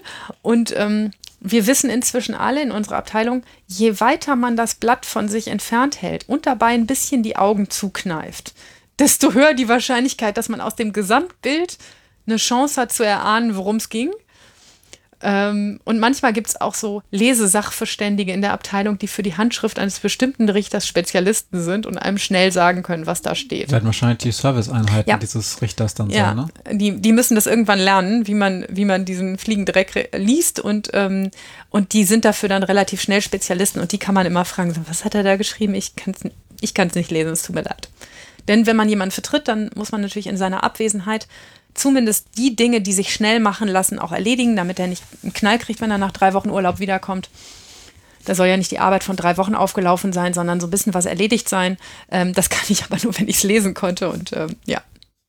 Okay. Es gibt neben dieser Bearbeitung dieser Akten ganz viele verschiedene Aufgaben, aber im Wesentlichen hat ein Richter drei große Aufgaben. Er muss Akten lesen und vorbereiten. Er muss eine Hauptverhandlung durchführen, also eine Sitzung, und er muss am Ende Urteile schreiben. Und diese drei Aufgaben, die laufen durch. Also ähm, während ich also an einem Tag zwei neue Anklagen bekomme und die Akten dazu durchlese und die Anklagen zustelle, bereite ich einen Hauptverhandlungstermin vor, der am nächsten Tag ist, wo ich sechs unterschiedliche Sachen verhandle. Und ich schreibe gleichzeitig an einem Urteil, das ich letzte Woche gesprochen habe. Das ist sozusagen mein Workflow, dass ich diese drei Dinge vorbereiten, verhandeln und Urteile schreiben immer am Laufen halte. Und das kann ich auch nicht sozusagen in Schüben machen. Ich kann nicht zwei Wochen lang alle Akten lesen, dann zwei Wochen lang verhandeln und dann zwei Wochen lang Urteile schreiben. Das kann ich schon, aber da kommt Weinen von. Das, äh, das macht einen den Workflow kaputt. Und neben den, den, der Tatsache, dass ich da pro Tag so 20, 30 Akten kriege, in denen irgendwelche Dinge geregelt werden müssen, muss ich halt diesen Workflow am Laufen halten. Muss dafür sorgen, dass immer meine Akten, dass ich die neuen lese, dass ich die Hauptverhandlung vorbereite, dass ich die Hauptverhandlung durchführe und die Urteile schreibe. Wie lange hast du Zeit nach, der, nach dem Sprechen eines Urteils, äh, dieses Urteil dann auch äh, schriftlich abzuschicken? Drei Wochen. Diese berühmte drei Wochen Frist. Ja. Okay. Also wenn man viele, viele, viele Tage verhandelt, dann verlängert sich die irgendwann. Beim Landgericht sind die Fristen ein bisschen länger manchmal, wenn man an mehreren Tagen verhandelt. Aber normalerweise am Amtsgericht drei Wochen. Ich schreibe meine Urteile aber in der Regel am selben Tag oder am Tag danach, nachdem ich das Urteil gesprochen habe, einfach weil man es dann noch so präsent mhm. hat, was passiert ist. Ja, haben wir schon mal besprochen in ja, diesem Podcast. Es ist total blöd, erinnern. wenn man das nicht macht. Also wenn man nach drei Wochen hat man einfach vergessen, was passiert ist, wenn man dazwischen ja schon öfter verhandelt hat. Denn ich verhandle zweimal pro Woche an zwei Tagen und spreche so etwa acht bis zwölf Urteile pro Tag, äh, pro Woche. Und gleichzeitig kommen pro Woche so ungefähr zehn neue Anklagen rein. Das heißt aber auch, dass du, ähm, wenn du acht bis zwölf Urteile pro Woche sprichst, dann müssen ja irgendwann auch pro Woche acht bis zwölf Urteile geschrieben werden. Man muss fair bleiben, bei acht bis zwölf sind es nicht nur Urteile, sondern die Erledigungen. Wenn ich jetzt ein Verfahren im Prozess einstelle, dann schreibe ich kein Urteil, ähm, ne? Also das sind bestimmt weniger Urteile, die ich schreibe. Mögen es vier bis sechs Urteile sein, die ich tatsächlich schreibe. Pro Woche. Ja. Und äh, wie, wie lang ist so ein Urteil und wie, ähm, wie lange braucht man für so ein Urteil? Sehr unterschiedlich. Ähm, kommt ganz auf die Tat an, kommt darauf an, wie viel Zeugen man vernommen hat, kommt darauf an, ob irgendjemand Rechtsmittel eingelegt hat und man der mhm. nächsten Instanz erklären muss, was man gemacht hat, oder ob es einfach rechtskräftig geworden ist. Ein Standardurteil ist bei mir vier bis fünf Seiten lang. Ähm, also die ganz normalen Standardsachen. Wenn es dann so längere Se Urteile werden, dann können die schon mal 18, 20 Seiten lang werden. Aber da sind natürlich ganz viele Dinge Textbausteine von. Ne, muss man auch sagen. Ähm, ganz viele Dinge sind vorformuliert und da fügt man sozusagen nur noch das ein, was tatsächlich passiert ist. Aber zum Beispiel die persönlichen Erwägungen, was ist mit diesem Jugendlichen, was ist mit dem los, wo arbeitet er gerade, geht er zur Schule, lebt er bei seinen Eltern, das schreibe ich immer neu in so ein Urteil rein. Genau, und wir sind jetzt an einem Punkt, da könntest du doch mal dein Farbensystem erklären mit den Stiften. Das finde ich ja ganz interessant. Ich bereite Akten immer vor, äh, natürlich, also wenn, bevor ich verhandle, äh, bereite ich vor, wie so eine Hauptverhandlung ablaufen wird. Ich habe dafür einen Ablaufplan, weil wir ja gerne alles unter Kontrolle haben und gerne ähm, gut strukturiert arbeiten, habe ich einen Ablaufplan, ähm, der sich daran orientiert, wie so eine normale Hauptverhandlung eigentlich abläuft und in den ich schon vorher alles reinschreibe, was ich über den Fall weiß. Wenn natürlich bei mir pro Woche zehn neue Anklagen reinfliegen, dann habe ich die nicht alle im Kopf. Ich habe ziemlich viel im Kopf, aber natürlich nicht im Detail. Und wenn ich dann verhandle, dann muss ich ja sagen können, okay, das hast du aber bei deiner polizeilichen Vernehmung auf Blatt 12 ganz anders gesagt. Guck mal, ich lese dir das mal vor. So, und damit ich das vorhalten kann, damit ich immer im Bild bin, ist meine Vorbereitung so, ähm, dass ich schon alle Sachen aufschreibe, die ich in dem Prozess wahrscheinlich brauchen werde. Und ähm, da schreibe ich mit einem schwarzen Stift diese Vorbereitung. Und in der Hauptverhandlung schreibe ich dann mit einem blauen Stift damit ich immer unterscheiden kann, was ist meine eigene Vorbereitung, was habe ich mir vorher überlegt und was haben wir dann tatsächlich besprochen. Denn ins Urteil dürfen nur die Dinge, die ich blau habe. Ins Urteil darf nur das rein, was wir tatsächlich auch besprochen haben, nicht das, was ich mir vorher in meinem Köpfchen überlegt habe oder irgendwo in der Akte gelesen habe. Also Beispiel, wenn dann jemand zum Beispiel zu seiner Biografie das und das und das erzählt, du dir vorher aber was anderes aufgeschrieben ja. hast, weil es in der Akte falsch stand oder weil Sich irgendein Sachbearbeiter hat. das genau anders aufgenommen hat, dann wird da in Blau das berichtigt in deiner Vorbereitung, dass du siehst, ja. ah, das, das unterscheidet sich vom ja. bisherigen Akten genau. Ja, interessant. Ja. Hat mich total geflasht, als ich das das erste Mal gesehen habe, gedacht, what? Verschiedene Buntstifte oder Kulis, besser gesagt? Ich erzähle das nicht so häufig, weil die Leute mal für wahnsinnig halten, aber es erleichtert den Arbeitsablauf ungemein, wenn man sich nicht ständig daran erinnern muss, was haben wir denn wirklich gesagt und hat der wirklich drei Brüder oder na, zwei Brüder, ähm, wenn, wenn man mit unterschiedlichen Farben schreibt. Und ich habe auch tatsächlich dafür so ein Kästchen auf meinem Schreibtisch zwei verschiedene Boxen, wo Stabilo-Stifte drinstehen, ein, einmal schwarz und einmal blaue, damit ich das immer unterscheiden kann. Und die bezahlt ja die Justiz übrigens nicht. Nee. Doch schon. Aber das Problem ist, ich kann die immer nur einzeln holen. Also wenn ich einen Stift brauche, dann kann ich zu unserer Materialausgabe gehen und sagen, ich brauche einen schwarzen und einen blauen Stift. Ich kriege dann aber nur einen. Also wenn ich ganz, ganz lieb bitte, bitte mache, dann kriege ich auch zwei. Aber ich kriege halt nicht zehn. Ähm, brauche. Aber deshalb ist mir das zu doof und deshalb kaufe ich mir die einfach selber. Okay, gut. Ja. Also neben diesen grundsätzlichen Sachen, die immer geregelt sein müssen, kommen jeden Tag Akten und die beinhalten dann die unterschiedlichsten Dinge. Also Anwälte wollen Akteneinsicht, ein Angeklagter schreibt, dass ich noch einen Zeugen zur Hauptverhandlung laden soll. Die Jugendgerichtshilfe schickt einen Bericht und bittet um einen Telefonanruf, weil sie was besprechen wollen. Ein Jugendlicher erfüllt seine Aus Auflagen aus dem Urteil nicht ähm, Jugendgerichtshilfe schreibt so, der erledigt seine Arbeitsstunden nicht, tu was Gericht. Oder ähm, Bewährungshelfer schreibt, dass er den Kontakt zum Verurteilten verloren hat. All das sind diese Dinge, die in diesen Akten passieren können und die ich dann jeden Tag im Auge haben muss und sozusagen weiter abarbeiten muss, neben den drei großen Dingen. Du hast als äh, Richterin im Jugendverfahren auch ein bisschen mehr Pflichten noch, was die weitere Beaufsichtigung des Verfahrens in der Vollstreckung angeht, ja? ja? Also im Gegensatz zum erwachsenen Richter, wo der das relativ alles dann abgibt, sobald er seinen Onkel Wilhelm unter das Urteil gemacht hat. Ja. Bist du noch stärker im Verfahren drin, dann ist das richtig? Das ist richtig. Naja, weil es ja um eine erzieherische Maßnahme geht und ähm, dann auch weiter geguckt werden muss, was ist denn damit. Also wir haben es nicht wenig dass wir im Prozess vereinbaren, da macht einer einen bestimmten sozialen Trainingskurs, dann gibt es im Urteil die Auflage, einen sozialen Trainingskurs zu machen. Und dass wir schon zu dem Zeitpunkt uns der Jugendliche gesagt hat, oh, ich habe aber nächste Woche ein Bewerbungsgespräch da und da, da würde ich dann abends immer arbeiten, das würde kollidieren mit diesem sozialen Trainingskurs. Wenn sich also in den persönlichen Verhältnissen von dem Jugendlichen was ändert, dann muss der mir nur schreiben, ähm, liebe Richterin, ich habe ähm, hier ähm, ein, ein Problem, ich habe eine Arbeit bekommen, jetzt kann ich diesen Kurs gar nicht mehr machen, können Sie mir ähm, da irgendwie weiterhelfen? Ähm, und dann machen wir einen Termin, dann besprechen wir das und dann wandle ich diese Auflage einfach um. Das wären dann zum Beispiel Sachen, die wir nachträglich noch regeln oder die wir plötzlich anders machen, als es im Urteil gewesen ist, weil sich ja einfach manchmal die Lebensumstände ändern.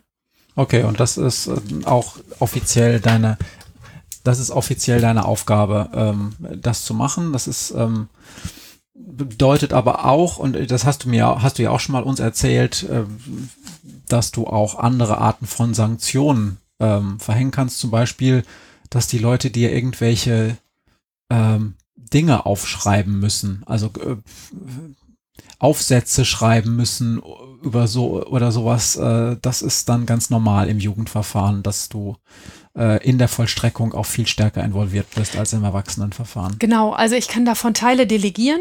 Ähm, die Jugendgerichtshilfe macht da ganz, ganz viel. Ähm, die würden dann solche Aufsätze mit den Jugendlichen zusammen erarbeiten, dann meistens auch lesen Ähm, aber ich möchte die immer dann auch nochmal sehen und man schickt mir die dann meistens zu. Oder man schreibt mir, der hat alles erledigt, ist alles gut. Aber im Jugendverfahren ist es halt so, dass halt der Erwachsene kriegt entweder Geld oder Knast als Strafe. Ähm, das ist jetzt irgendwie nicht kompliziert zu sagen, da muss sich noch viel, viel dran ändern, ne? weil ähm, es gibt ja nur die zwei Sanktionen. Aber bei unserer Sanktionsfülle, die wir haben im Jugendrecht, da ändern sich einfach noch viele Dinge oder hinter vielen Dingen muss man eine Runde herlaufen. Ähm, ja, und ähm, da gibt es zum Beispiel ganz oft Anhörungstermine mit diesen Jugendlichen, dass wenn irgendwas nicht funktioniert oder klappt, dass ich dann einfach einen Termin bei mir im Büro mache und die dann nochmal kommen und mir sagen, hier, das klappt nicht. Ähm, oder ich sie frage, warum funktioniert das nicht ähm, und sie mir das dann erklären können und dann manchmal ändern wir dann auch noch was. Das deshalb macht der Jugendrichter, Entschuldigung, deshalb macht der Jugendrichter die Vollstreckung selber. Das heißt aber, du hast dann zusätzlich auch noch diese Anhörung und wenn ich das richtig verstehe, ist das gar nicht so selten, dass du Anhörungen hast. Das stimmt. Ähm, das sind Anhörungstermine, die mache ich aber in meinem Büro in Corona-Zeiten, im ersten Lockdown war es ein bisschen anstrengend, weil dann konnten wir die nicht mal in den Büros machen, aber inzwischen mache ich das Fenster auf und Maske auf ähm, und die finden bei mir im Büro statt. Ähm, das ist jetzt nicht so wahnsinnig zeitaufwendig, weil ich mich da nicht darauf vorbereiten muss. Da kommt einfach der Jugendliche zu einem Zeitpunkt X. Ich muss dafür sorgen, dass ich zum Zeitpunkt X in meinem Büro sitze und nicht irgendwo rumlaufe. Ähm, und erklärt mir was oder erklärt mir nichts oder er kommt halt nicht. Ähm, aber in der Zeit kann ich natürlich weiterarbeiten. Mhm. Also das ist jetzt nicht, dass ich da wie im Gerichtssaal in Robe rumhänge und äh, ewig warte, dass einer kommt, sondern das ist etwas leichter. Aber ihr könnt sehen, wie vielschichtig das ist, was man da am Tag tut, wie viele unterschiedliche Tätigkeiten das sind. Und deshalb macht das sehr viel mehr Spaß, als man sich das so manchmal von außen vorstellt. Es ist wirklich sehr, sehr, sehr bunt. Ja. Ich, ich persönlich, Entschuldigung, du wolltest das fragen? Ja, ja ich wollte dich, ähm, ich wollte fragen ähm, nochmal zu dem Thema, ähm, dass du ja viele Dinge auch telefonisch klären musst. Du hängst also auch viel am Telefon am Tag und äh, da wollte ich dich fragen, ob das auch eine persönliche Stilfrage ist. Ja. Also es gibt Leute, die gar nicht telefonieren. Ähm, ich hänge bestimmt zwei Stunden am Tag am Telefon um Dinge vor- oder nachzubesprechen. Mit Anwälten, mit Staatsanwälten, mit der Jugendgerichtshilfe, mit Bewährungshelfern. Ähm, weil ich finde, für meine tägliche Arbeit, dass ich es unglaublich arbeitserleichternd ist, also es mir wirklich Zeit und Arbeit spare und dass die Beteiligten so froh darüber sind, mit jemandem direkt zu kommunizieren. Also wenn ich ähm, wenn ich ähm, einen Bericht von einem Bewährungshelfer kriege, der schreibt, ich finde, ich habe keinen Kontakt äh, zu dem Verurteilten, ich weiß nicht, was da los ist, ähm, dann ist es oft so, dass ich einfach mal den Anwalt anrufe und sage, hast du noch Kontakt zu dem, zu dem Mandanten, der Bewährungshelfer vermisst den, ist ein bisschen blöd, weil irgendwann droht der Widerruf der Bewährung. Kannst du mal gucken, ob du irgendwie Kontakt zu dem kriegst. Und dann ruft er eine halbe Stunde später zurück und sagt, ich habe eine Handynummer gefunden. Ich melde mich selber beim Bewährungshelfer und gebe die Handynummer weiter. Dann können die nochmal Kontakt miteinander machen. Dann muss das Gericht jetzt erstmal keinen Widerruf machen. Also der normale Gang bei jemandem, der nicht telefonieren würde, wäre, ich kriege die Meldung, der meldet sich nicht mehr. Ich mache einen Anhörungstermin bei mir zum Widerruf der Bewährung und da können dann alle kommen oder es lassen und dann widerrufe ich die Bewährung. Es ist sehr viel leichter aus meiner Sicht, den Anwalt anzurufen und zu sagen, nee, da droht Ärger. Willst du einen Ärger vielleicht noch verhindern? Dann sieh zu, dass du jetzt in eine Pushen kommst. Und das klappt auch echt häufig. Mhm. Also, oder ist es so, dass ähm, zum Beispiel letzte Woche ist es passiert, dass mich die Jugendgerichtshilfe vor einem Prozess angerufen hat und gesagt hat, wir haben eine Idee was wir mit den drei Angeklagten machen könnten. Diese Idee ist etwas außergewöhnlich und deshalb möchten wir die vorher besprechen. Wenn wir die im Prozess vortragen, dann ähm, wissen wir nicht, ob das, ob sie darauf so gut reagieren. Deshalb dachten wir, wir erzählen es ihnen mal vorher, was wir vorhaben.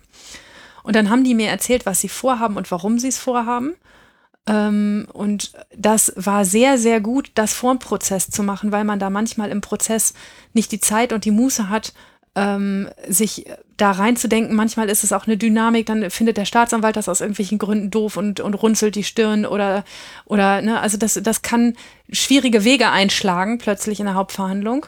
Und wenn das vorbereitet ist, wenn alle vorher wissen, okay, das wird der Vorschlag der, Sta äh, der, der Jugendgerichtshilfe sein und das ist deshalb eine gute Idee, weil, dann kann man es irgendwie gut vorbereiten. Und es war in der Sache so, dass der Staatsanwalt nicht Bescheid wusste, aber ich ähm, der Staatsanwalt deshalb nicht, weil ich nicht wusste, wer in die Sitzung kommen wird. Ich dann aber, bevor wir die Sache aufgerufen haben, gesagt haben, wir haben schon eine Idee, was wir mit den drei Jugendlichen machen könnten. Klammer aufgesetzt den Fall, das ist. Ja, ja, na klar. Mhm. Ähm, aber ähm, das, so ist es dann auch gelaufen. Ne? Also wir haben dann den Fall verhandelt ähm, und haben dann am Ende das als ist das als Sanktion rausgekommen. Und das ist sehr gut, Dinge vorab zu besprechen, weil man dann nicht so sehr in Schema F verfällt, sondern ja, Dinge besch einfach beschnacken kann. Auch Anwälte sind total froh darüber, wenn sie vorher Dinge mit einem bereden können, weil sie dann ja auch wissen, wie es Gericht tickt. Also es geht ja nicht nur darum, dass ich rauskriege, ob wir jetzt Zeugen laden müssen oder nicht. Also wenn, das ist ein ganz einfaches Beispiel. Ich habe einen Fall mit 20 Ebay-Betrügen. Der würde ich nicht telefonieren, würde ich alle Geschädigten des Ebay-Betruges laden. Aus ganz Deutschland. Diese ganzen Leute, die irgendwie ne, das Samsung Bzz nicht geschickt gekriegt haben aus äh, Bad Tölz und äh, aus Erfurt, die würde ich mir dann alle auf diesen Tag in mein Gericht laden. Die müssten alle einzeln anreisen ähm, was ein Quatsch. Und anstattdessen rufe ich den Anwalt vorher an und sage, werden wir das ohne Zeugen verhandeln können oder eher nicht so? Und in 90 Prozent oder 95 Prozent der Fälle sagen die, wir brauchen die Zeugen nicht. Ne, das heißt, es gibt eine geständige Einlassung. Es bringt ja auch überhaupt nicht viel, die Leute antanzen zu lassen dafür, dass sie sagen, ich hatte Kontakt mit einem, der hat mir versprochen, er schickt mir ein Handy, das hat er mir dann nicht geschickt. So, ähm, das verursacht nur wahnsinnige Kosten ähm, und macht in der Sache überhaupt keinen Sinn. Das heißt, ich habe mir jede Menge Zeit gespart, dass ich keine 20 Zeugen vernehmen müssen. Ich habe 20 Leuten erspart, dass sie in meine Stadt reisen müssen. Ähm, ich habe dem Angeklagten die Chance gegeben, mit einem Geständnis ähm, schon im Vorfeld ähm, seine Strafe zu mildern, ähm, dass es schon im Vorfeld klar war, wir können uns hier ganz viel Arbeit ersparen. Und alle Beteiligten wussten vorm Prozess, was ungefähr passieren wird. Das ist eine Win-Win-Win-Win-Win-Situation aus meiner Sicht. Ja, okay. Deshalb telefoniere ich viel. Gut, ist das auch geklärt. So, und dann ähm, hast du schon erzählt, dass du unheimlich viel im, im Haus auch sonst herumläufst. Und äh, wenn ich dich dann frage, was machst denn du da den ganzen Tag? Warum bist du, also äh, Beispiel, ich versuche äh, die beste Jugendrichterin der Welt auch mal während ihrer Arbeitszeit zu erreichen. Das funktioniert auf dem Mobiltelefon übrigens nie. Dann ruft man als nächstes auf dem äh, Arbeitstelefon an und da ist sie überraschend häufig auch nicht zu sprechen. Dann läuft sie im Haus herum und dann erzählst du mir dann, ja, ich musste noch zu Kollege A, B, C, D gehen, um Dinge zu besprechen. Was besprichst denn du da die ganze Zeit? Natürlich sind das manchmal auch Verwaltungsaufgaben, die ich habe. Das ist aber ein ganz anderer Bereich. Ähm, aber ich habe ganz viel Kontakt zu Kollegen. Ähm, fast jeden Tag stelle ich Kollegen Fragen und andersrum. Und das ist jetzt in Corona-Zeit ein bisschen weniger geworden, weil wir natürlich auch versuchen, irgendwie Kontakt zu meiden und eher miteinander zu telefonieren, auch wenn wir in Nachbarzimmern sitzen. Aber ähm, manchmal sind das tatsächlich Wissensfragen dass ich irgendwas nicht genau weiß. Ich habe zum Beispiel letzte Woche einen Kollegen angerufen und habe gesagt, oh, ich habe dich, lieber Kai, ich, ich weiß, ich habe es dich schon dreimal gefragt. Einmal pro Jahr frage ich dieselbe Scheißfrage. Aber ich weiß, in meinem Hinterkopf habe ich die Antwort zwar nicht abgespeichert, aber ich weiß, dass du sie weißt. Kannst du mir bitte sagen, wie ich, wie ich Folgendes machen soll? Das sind dann Wissensfragen, die könnte ich auch selber nachlesen. Ich müsste dann meine schlauen Kommentare aufschlagen und anfangen, das nachzulesen. Das sind ganz oft Sachen, bei denen ich auch abgespeichert habe. Wenn ich selber nachlese, dauert es eine halbe Stunde. Wenn ich ins Nachbarzimmer zu Kai gehe, habe ich die Antwort in fünf Minuten. das ist gut. Äh, und diese Fragen, äh, so ist jeder von uns für irgendwas Fachmann. Ähm, ich bin für ganz viele Dinge im Moment zum Beispiel im Bereich der Pflichtverteidigung, rufen mich ganz viele Kollegen an und sagen, oh komm, bevor ich es tausendmal nachlese, kannst du mir gerade sagen, wie man das macht. Ähm, weil ich das aus dem Kopf weiß und weil die wissen, dass ich es aus dem Kopf weiß und bei ganz vielen anderen Dingen frage ich die anderen. Ähm, das sind die reinen Wissensfragen. Und dann gibt es noch die, wie würdest du das sehen, Fragen. Wenn man einen Fall hat ähm, und sich fragt, wie man weiter vorgeht, wie man mit den Beteiligten umgeht, was man als nächstes macht, wie man den Prozess organisiert, ähm, ob man das hoch aufhängt oder nicht hoch aufhängt. Da gehen wir oft zueinander und erzählen uns abstrakt diese Fälle. Natürlich nie konkret, aber abstrakt und fragen uns, wie würdest du es sehen? Äh, würdest du ähm, da jetzt einen Pflichtverteidiger beiordnen oder würdest du, würdest du, äh, würdest du sehen, dass das eher ein Diebstahl oder eher eine Unterschlagung ist? Oder ja, stellen uns solche Fragen gegenseitig. Ich frage mich bei all diesen Dingen, ähm, das sind ja, wie du schon am Anfang gesagt hast, auch persönliche Stilfragen. Mhm. Auf der anderen Seite halte ich es jetzt nicht unbedingt für eine Stilfrage, sich äh, in Sachen neue Gesetzgebung, Rechtsprechung oder auch Expertise in bestimmten Bereichen auf dem Laufenden zu halten. Das ist keine Stilfrage, das ist professionelle Pflicht aus meiner Sicht. Mhm. Und das muss man den Leuten ja auch irgendwie beibringen. Die kommen nach dem zweiten Staatsexamen dann als fertige äh, RichterInnen zu euch. Das nennt man dann Assessor erstmal.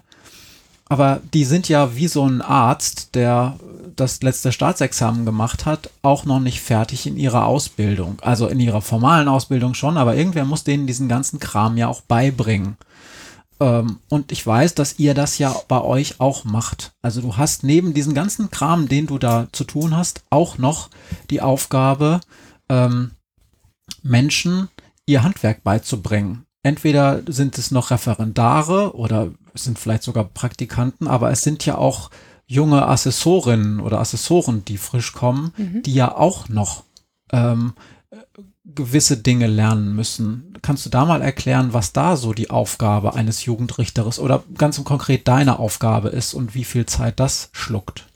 Auch das ist eine Stilfrage, wie sehr man zur Verfügung steht für sowas. Da ich selber ein fragender Mensch bin und immer Fragen stelle, ähm, bin ich nie derjenige, der jemanden wieder aus dem Zimmer rausschickt und sagt, lies es halt nach. Wer lesen, also der Standardspruch ist, wer lesen kann, ist klar im Vorteil. Ne? Da, wenn du mal so aus dem Zimmer wieder rausgeschickt worden bist, dann weißt du, dass du dort nie wieder eine Frage stellst, weil ja, wir, natürlich können wir alles nachlesen und uns selber erarbeiten, aber wenn das Wissen doch da ist, ist es so viel schlauer, als andere Leute zu fragen. Und da ich selbst jemand bin, der das auch ausnutzt, Kollegen zu fragen, die es manchmal besser wissen als ich in vielen Bereichen, ähm, sage ich jungen Kollegen, wenn sie ins Haus kommen, frag, frag, frag, frag, immer. Ähm, und ich stehe auch immer für Fragen zur Verfügung. Und wenn jemand ganz neu ist, sage ich auch, komm mit einem ganzen Stapel Akten in mein Zimmer, ruf mich vorher an und frag mich, ob ich Zeit habe. Ähm, ne? Stehe nicht einfach da, aber ruf mich an und frag, ob ich Zeit habe und dann komm mit einem ganzen Stapel und ich nehme mir auch eine Stunde dafür Zeit, dir all diese Fragen zu beantworten. Das machen wir relativ häufig. Das mache ich mit relativ vielen Kollegen. Je älter ich werde, desto weniger kommen diese jungen Kollegen zu mir. Das merke ich auch. Die gehen immer natürlich lieber zu jüngeren Kollegen. Aber ähm, es ist natürlich auch eine Gefahr, wenn die alle untereinander nur zu den ganz jungen Kollegen gehen und dort fragen, dann äh, verfestigen sich auch Fehler. Ähm, einfach weil da, weil da die Arbeitserfahrung fehlt. Und es ist schon klug, auch ab und an mal einen älteren Richter zu fragen. Ähm, auch das habe ich als junge Richterin ganz oft gemacht, bin zu älteren Kollegen gegangen und habe die gefragt, wie sie es denn handhaben würden. Habe manchmal befriedigende Antworten gekriegt, manchmal nicht. Man merkt ja auch so, ähm, also man irgendwann hat man eine Liste im Kopf mit Menschen, die man fragt, wenn man sich eine Stunde unterhalten will. Oder mit Menschen, die man fragt, wenn man keine Zeit hat. Äh, mit, mit Menschen, die man fragt, wenn man knackige, schnelle Antworten braucht. Ähm, und die, die man fragt, wenn man sagt, denk mal bitte mit mir gemeinsam nach. Ich habe ich hab ein Problem und ich weiß nicht, wie ich es lösen soll. Kannst du mal mit mir gemeinsam deinen Kopf anwerfen? Glaubst du, dass Leute, die ähm, nicht diesen persönlichen Stil haben, also zu fragen, dass die äh, mittelfristig in der Justiz überhaupt glücklich werden können oder dass die überhaupt gute Arbeit machen können? Ja, glaube ich schon das sind halt Menschen, die auch gerne nachlesen. Vielleicht sind es auch Menschen, die ein besseres Gedächtnis haben als ich. Also die Frage, die ich letzte Woche dem Kai gestellt habe, wie gesagt, die habe ich schon dreimal gestellt. Ich kann es mir einfach verdammt nochmal nicht merken, wie die Antwort darauf ist, weil ich weiß, dass er sie immer hat. Ähm, und wenn der mich irgendwann mal anranzt und sagt, so, liebe Maria, jetzt sage ich es dir das vierte Mal, die Frage will ich von dir nicht mehr hören, dann werde ich es mir wahrscheinlich auch merken. die Antwort. Aber natürlich können auch Leute, die einen anderen Arbeitsstil haben, damit glücklich werden. Ich glaube, dass sie ihre Abstriche an anderen Punkten machen müssen. Ne? Also ich äh, spare dadurch ja Zeit, ähm, indem ich nicht Sachen nachlesen muss oder mir selber erarbeite. Und ich finde auch, aber das ist auch eine Stilfrage, dass man nicht jeden Fehler wirklich selber machen muss. Es gibt so Menschen, die glauben, sie müssten jeden einzelnen Fehler wirklich selber machen. Ähm, und das ähm, finde ich immer schade, weil ich finde, es lassen sich durchaus auch doofe Fehler vermeiden, wenn man aus den Fehlern von anderen lernt. Also ich habe neulich zum Beispiel einen rechtlichen Fehler gemacht. Neulich ist gut, von einem halben Jahr. Da habe ich echt ein neues Gesetz übersehen. Ähm, das war eine Kleinigkeit, das war schwer zu finden. Das ist jetzt kein, kein also ich, ich oute mich nicht als Monster doof, Ähm, aber ähm, ich habe ich hab wirklich übersehen, dass da was neu war und ähm, habe deshalb ein falsches Urteil gemacht. Das musste dann nochmal geändert werden. Ähm, und danach war ich dann so nett und habe eine E-Mail an alle Jugendrichterkollegen geschickt, in der drin stand so, ihr Lieben, ich bin heute in folgendes Fettnäpfchen gelatscht. Ähm, äh, falls ihr das alle wusstet, beschimpft mich als blöd. Äh, falls nicht, merkt es euch, das und das und das ist neu. Und ich kriegte zwei E-Mails zurück von Kollegen, die sagten, oh scheiße, das habe ich auch schon falsch gemacht. Ähm, und nur einer hat es vorher gewusst. Und alle anderen sagten, oh, das wäre mir auch durch die Lappen gegangen. So, also ich glaube schon, dass es auch schlau ist, sein Wissen mit anderen zu teilen, auch Fehler einzuräumen, zu sagen, wenn man was falsch gemacht hat, auch daraus können andere Leute lernen. Ähm, und man kann auch aus anderer Leute Fehler lernen, indem man vor, vorzeitig Fragen stellt. Man muss nicht alles selber falsch machen. Ja, ich finde es ehrlich gesagt total ähm, honorig von dir, dass du ganz häufig sagst, das und das könnte man machen, muss man aber nicht. Ich glaube aber, dass das, was du da machst, weil du es als deinen Stil beschreibst, ähm, in ganz vielerlei, in ganz vielen normalen, in Anführungsstrichen normalen Unternehmen Standard wäre. Und dass ich sagen würde, also Leute, die gar nicht fragen, ähm, die sind auf jeden Fall immer ein, ein Risiko. Denn du hast recht, es kann natürlich sein, dass die einfach unglaublich gut sind oder unglaublich schnell da drin die richtigen Antworten auch im Internet oder in irgendwelchen Datenbanken zu finden.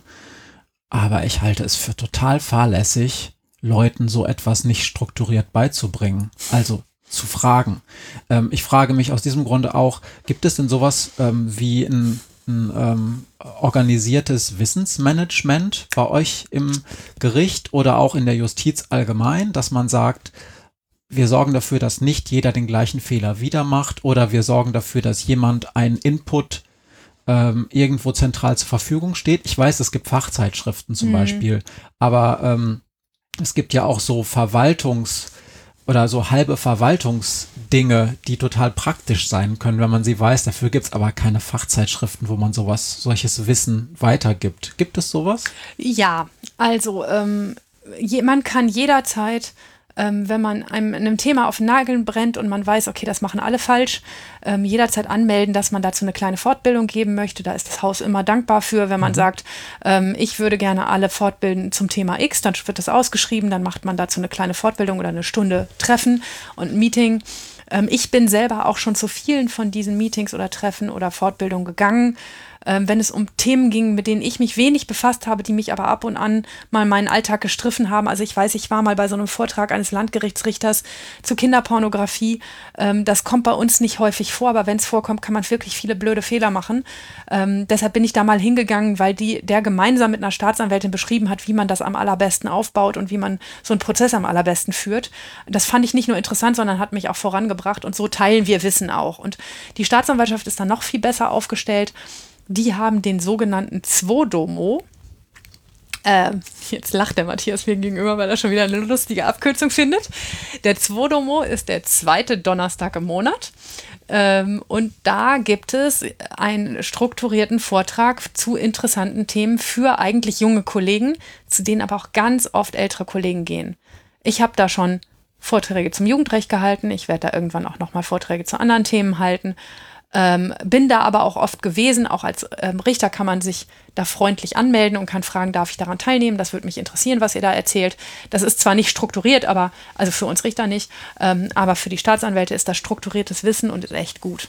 Und es gibt natürlich für all die jungen Richter und Staatsanwälte, die noch ähm, nicht verplant sind, wie du gesagt hast, die Assessoren, ähm, die noch keine Planstelle haben und in den ersten drei bis fünf Berufsjahren stecken, gibt es eine Pflicht, sich zu bestimmten Themen fortzubilden. Ähm, und auch da ähm, gibt es Veranstaltungen, die entweder ähm, in Norddeutschland laufen oder die in unserem Bundesland laufen oder die an unserem Gericht oder unserer Staatsanwaltschaft laufen. Also das muss ich fairerweise sagen, da wird viel gemacht. Aber es hilft dir nicht weiter, wenn du eine konkrete Mini-Frage in irgendeinem Mini-Bereich hast, die du in dem Moment jetzt eben halt nun mal hast. Mhm. Ich glaube aber, dass dieses, dieses Wissen teilen und sich auch immer wieder ähm, das Wissen anderer Leute zu eigen zu machen, deshalb gut ist, weil man, ähm, weil man dadurch Fehler vermeidet. Also dieses Lernen durch Fehler heißt ja auch, dass man jedes Mal eine falsche Entscheidung trifft. Ähm, und dass man das wieder aufheben muss oder dass man jemandem Unrecht getan hat, ähm, ob nun dem Staat oder dem Angeklagten ist ja äh, nicht egal, aber ähm, das, das ist ja, das ist einfach nicht schlau, weil es, weil es immer beinhaltet, dass du durch Fehler lernst. Und wir sollten ja möglichst ohne Fehler lernen, wenn es irgendwie geht, damit dabei niemand zu Schaden kommt.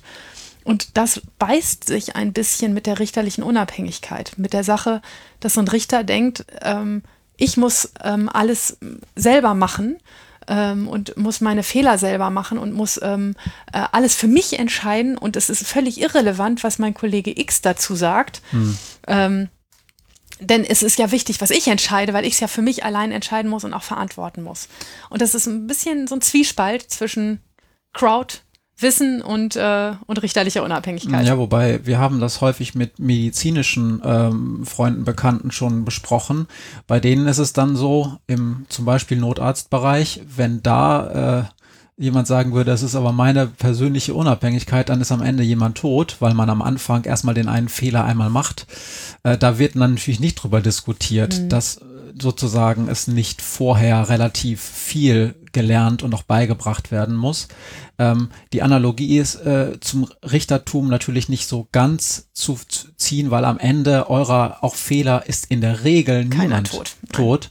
Aber trotzdem ist es natürlich quatschig zu glauben, dass irgendwem damit geholfen sei, dass irgendjemand einen vermeidbaren Fehler macht, nur weil er es einfach mal selber machen muss. Manchmal kommt man dabei auf neue Impulse, ne? Also wenn man nur ein ein Wissen, eine Wissensweitergabe von Generation zu Generation hat, dann, ja, dann schwimmt man ja auch immer im eigenen Saft.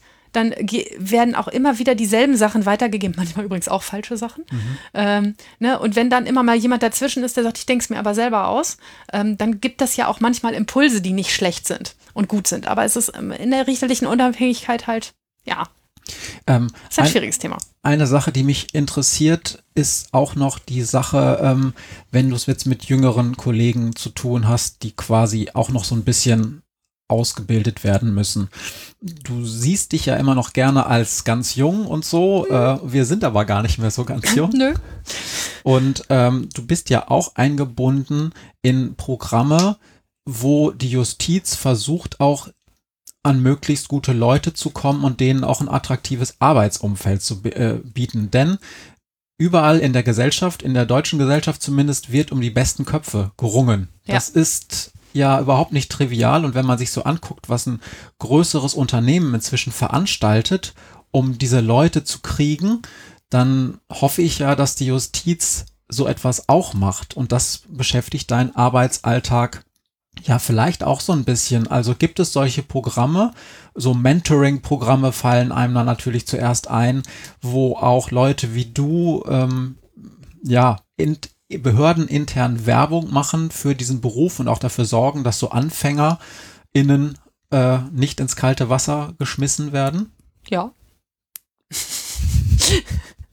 ja, die gibt's und die sind gut äh, und die sind wichtig und äh, ja, natürlich versuchen wir uns um junge Kollegen zu kümmern. Wir, wir ähm, sind ja auch in Konkurrenz zu, zu Anwaltskanzleien, die wenn derjenige gut ist oder die Anwaltskanzlei solvent ist und, und äh, groß ist, die ein Vielfaches davon zahlen, was man in der Justiz als Einstiegsgehalt bekommt äh, und ähm, die ja trotz Sicherheit als ähm, Richter oder im, im öffentlichen Dienst ähm, viele, viele Vorteile haben, die mehr sind. Man darf sich seine Sekretärin aussuchen, man kriegt einen Dienstwagen und einen Laptop, der, der vernünftig funktioniert ähm, ne? und, äh, und, und wenn man mal eine eine Idee hat, was man technisch umsetzen könnte, dann sagt nicht einer geht nicht, haben wir noch nie gemacht, sondern man macht es einfach.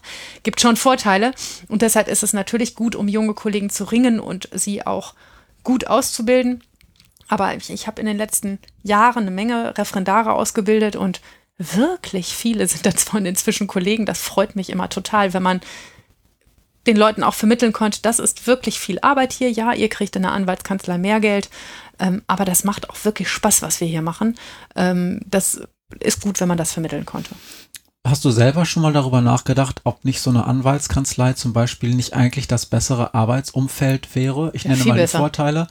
Ähm, mehr Geld, also zumindest wenn man gut ist. Ne? Ja. Also es gibt jede Menge AnwältInnen, die gerade im Strafrecht ganz schön zu kämpfen haben, ja. dass sie ähm, dass sie da ähm, ihr Leben gut mit bestreiten können. Aber wenn man gut ist, kriegt, gibt es mehr Geld man hat viel größeren, man kann seinen Arbeits, man, seinen Arbeitstag viel besser bestimmen. Man kann sich aussuchen, mit wem man zusammenarbeitet, zumindest wenn man selber Inhaber in der Kanzlei ist. Man darf sich aussuchen, welchen Computer benutze ich, wie sehen meine Büros aus, habe ich eher ein Büro weiter draußen in der in einer ruhigen Lage oder bin ich mitten in der Stadt? Das sind alles so Dinge, das kannst du halt natürlich, wenn du in, im Team Resopal arbeitest, nicht. Äh, ja. Äh, du kannst, du hast noch nicht mal die Personalverantwortung insofern, dass du jemanden sagen kannst, ich will dich haben und du musst aber das und das und das tun, um in dieses Team zu passen. Und wenn nicht, äh, dann kann ich auch dafür sorgen, dass du nicht mehr lange Teil des Teams bist. Das ist ja im Team Resopal überhaupt nicht so. Also hast du darüber schon mal nachgedacht? Nein, ehrlich gesagt nicht. Ähm, aber das würde vielleicht zu weit führen. Das ist irgendwann mal eine, eine, Frage, die wir mal besprechen müssen, wenn wir uns mal mit einem Anwalt oder einer Anwältin unterhalten. Das, mm, da können wir darüber mal diskutieren. Aber ähm, für mich ist der Staatsdienst äh, schon immer das gewesen, was ich machen wollte. Ähm, und man muss auch fairerweise sagen, bei allen Vorteilen, die du jetzt aufgezählt hast, wir haben zwei Kinder gekriegt, ähm, die ähm, ich ganz, ganz prima neben einer vollen Berufstätigkeit großziehen konnte. und zwar nicht, weil es so wahnsinnig wenig Arbeit in der Justiz gäbe. Das ist wirklich viel, was ich da jeden Tag mache. Aber es ist echt kompatibel mit dem Leben, das man ja auch als Familienmensch führen möchte. Du hast uns eine Sache nämlich noch verschwiegen. Äh, du hast gesagt, wann du angefangen hast, aber wann hörst du, so, wann hörst du so auf? Also, ich habe ja jetzt, ich kann ja jetzt nicht lügen, weil der, der es jeden Tag sieht, vor mir sitzt. Also im Moment höre ich so gegen 19 Uhr, wenn es doof läuft, auch 20 Uhr aufzuarbeiten. Das liegt aber an besonderen Umständen. Das ist nicht normal. Ähm, ich glaube. Es gibt übrigens immer wieder andere besondere Umstände. das stimmt. Ähm, aber, ähm, aber ich denke, normal wäre so äh, zwischen 16 und 17 Uhr das Büro zu verlassen. Okay, also von, von halb acht Uhr morgens oder ach, sagen wir mal acht Uhr morgens bis, oh. bis 16, 17 Uhr. Ja. Aber okay, gut, dann, dann sorg doch mal dafür, dass das auch in deinem Leben so ist. Ja, ich bin dabei. Ähm, eine Sache ist vielleicht noch ganz interessant. Ähm, und das ist die Sache, dass es im Strafrecht im Gegensatz zu anderen Rechtsgebieten, zumindest am Amtsgericht, ja auch einen nicht zu vernachlässigende äh, Anteil an Pressearbeit gibt. Denn wenn wir diese sogenannten Blaulichtberichte in der Zeitung sehen, dann ist viel davon halt auch, was ist denn in dem und dem Fall vor Gericht passiert. Und man steht ja quasi als ähm, als äh, Strafrichterin und das Jugendstrafrecht ist Teil des Strafrechts relativ häufig in der Zeitung. Wie geht man damit um? Muss man selber diese Pressearbeit machen? Mhm. Und ähm, wie viel Zeit schluckt so schlucken Erwägungen in dieser Hinsicht in deinem Arbeitsalltag? Also ähm, Pressearbeit macht man nicht selber, dafür gibt es einen Pressesprecher. Inzwischen hat auch fast jedes große Haus einen eigenen Pressesprecher, ähm, der darin geschult ist, vernünftig mit der Presse umzugehen und den Sach Sachverhalte auch zu erklären. Ähm, ich selber habe mit Presseanliegen nicht viel zu tun. Ich muss immer ein bisschen im Auge behalten, ob ein Fall, den ich verhandle, auf jeden Fall presseträchtig werden wird, dann ist es meine Pflicht, den Pressesprecher vorher zu informieren und zu sagen, ich glaube, da könnte eine Menge passieren, sei mal darauf vorbereitet. Der ist zumindest böse auf mich, wenn ich das nicht tue. Ähm, und dann ist es auch so, dass wenn andersrum Presseanfragen zu meinem Verfahren an den Pressesprecher gestellt werden, der natürlich mich fragt, was ist denn das und soll ich da kommen und können wir da eine Fotoerlaubnis erteilen oder hast du das selber im Griff und ja, ähm, also das ist aber kein, für mich kein großer Anteil. Ich habe schon gar keine Schreibselarbeit. Also letzten Endes, ähm, wenn, wenn denn wirklich mal der Pressesprecher über einen Fall im Detail informiert werden will, dann drücke ich dem meine Akte in die Hand und sage viel Spaß damit. Ähm, dafür kriegt er auch eine Entlastung, ähm, das und der Pressesprecher oder die Pressesprecherin ist äh, auch äh, in der Regel selber ja. Richterin, das heißt, ist auch ein Experte im genau. Aktenstudium. Genau, und, so und ist zum, zu einem ähm, erheblichen Anteil entlastet, um diese Pressearbeit zu machen, ähm, hat also nicht das volle Dezernat eines normalen Richters und, und macht das irgendwie nebenher, sondern hat es auch als, als Berufstätigkeit, diese Pressesprechertätigkeit zu machen. Das bei uns auch so. Okay. Ähm, ganz am Anfang haben wir darüber gesprochen, dass es diese verschiedenen Berufsgruppen in eurem Haus gibt oder in jedem Amtsgericht eigentlich.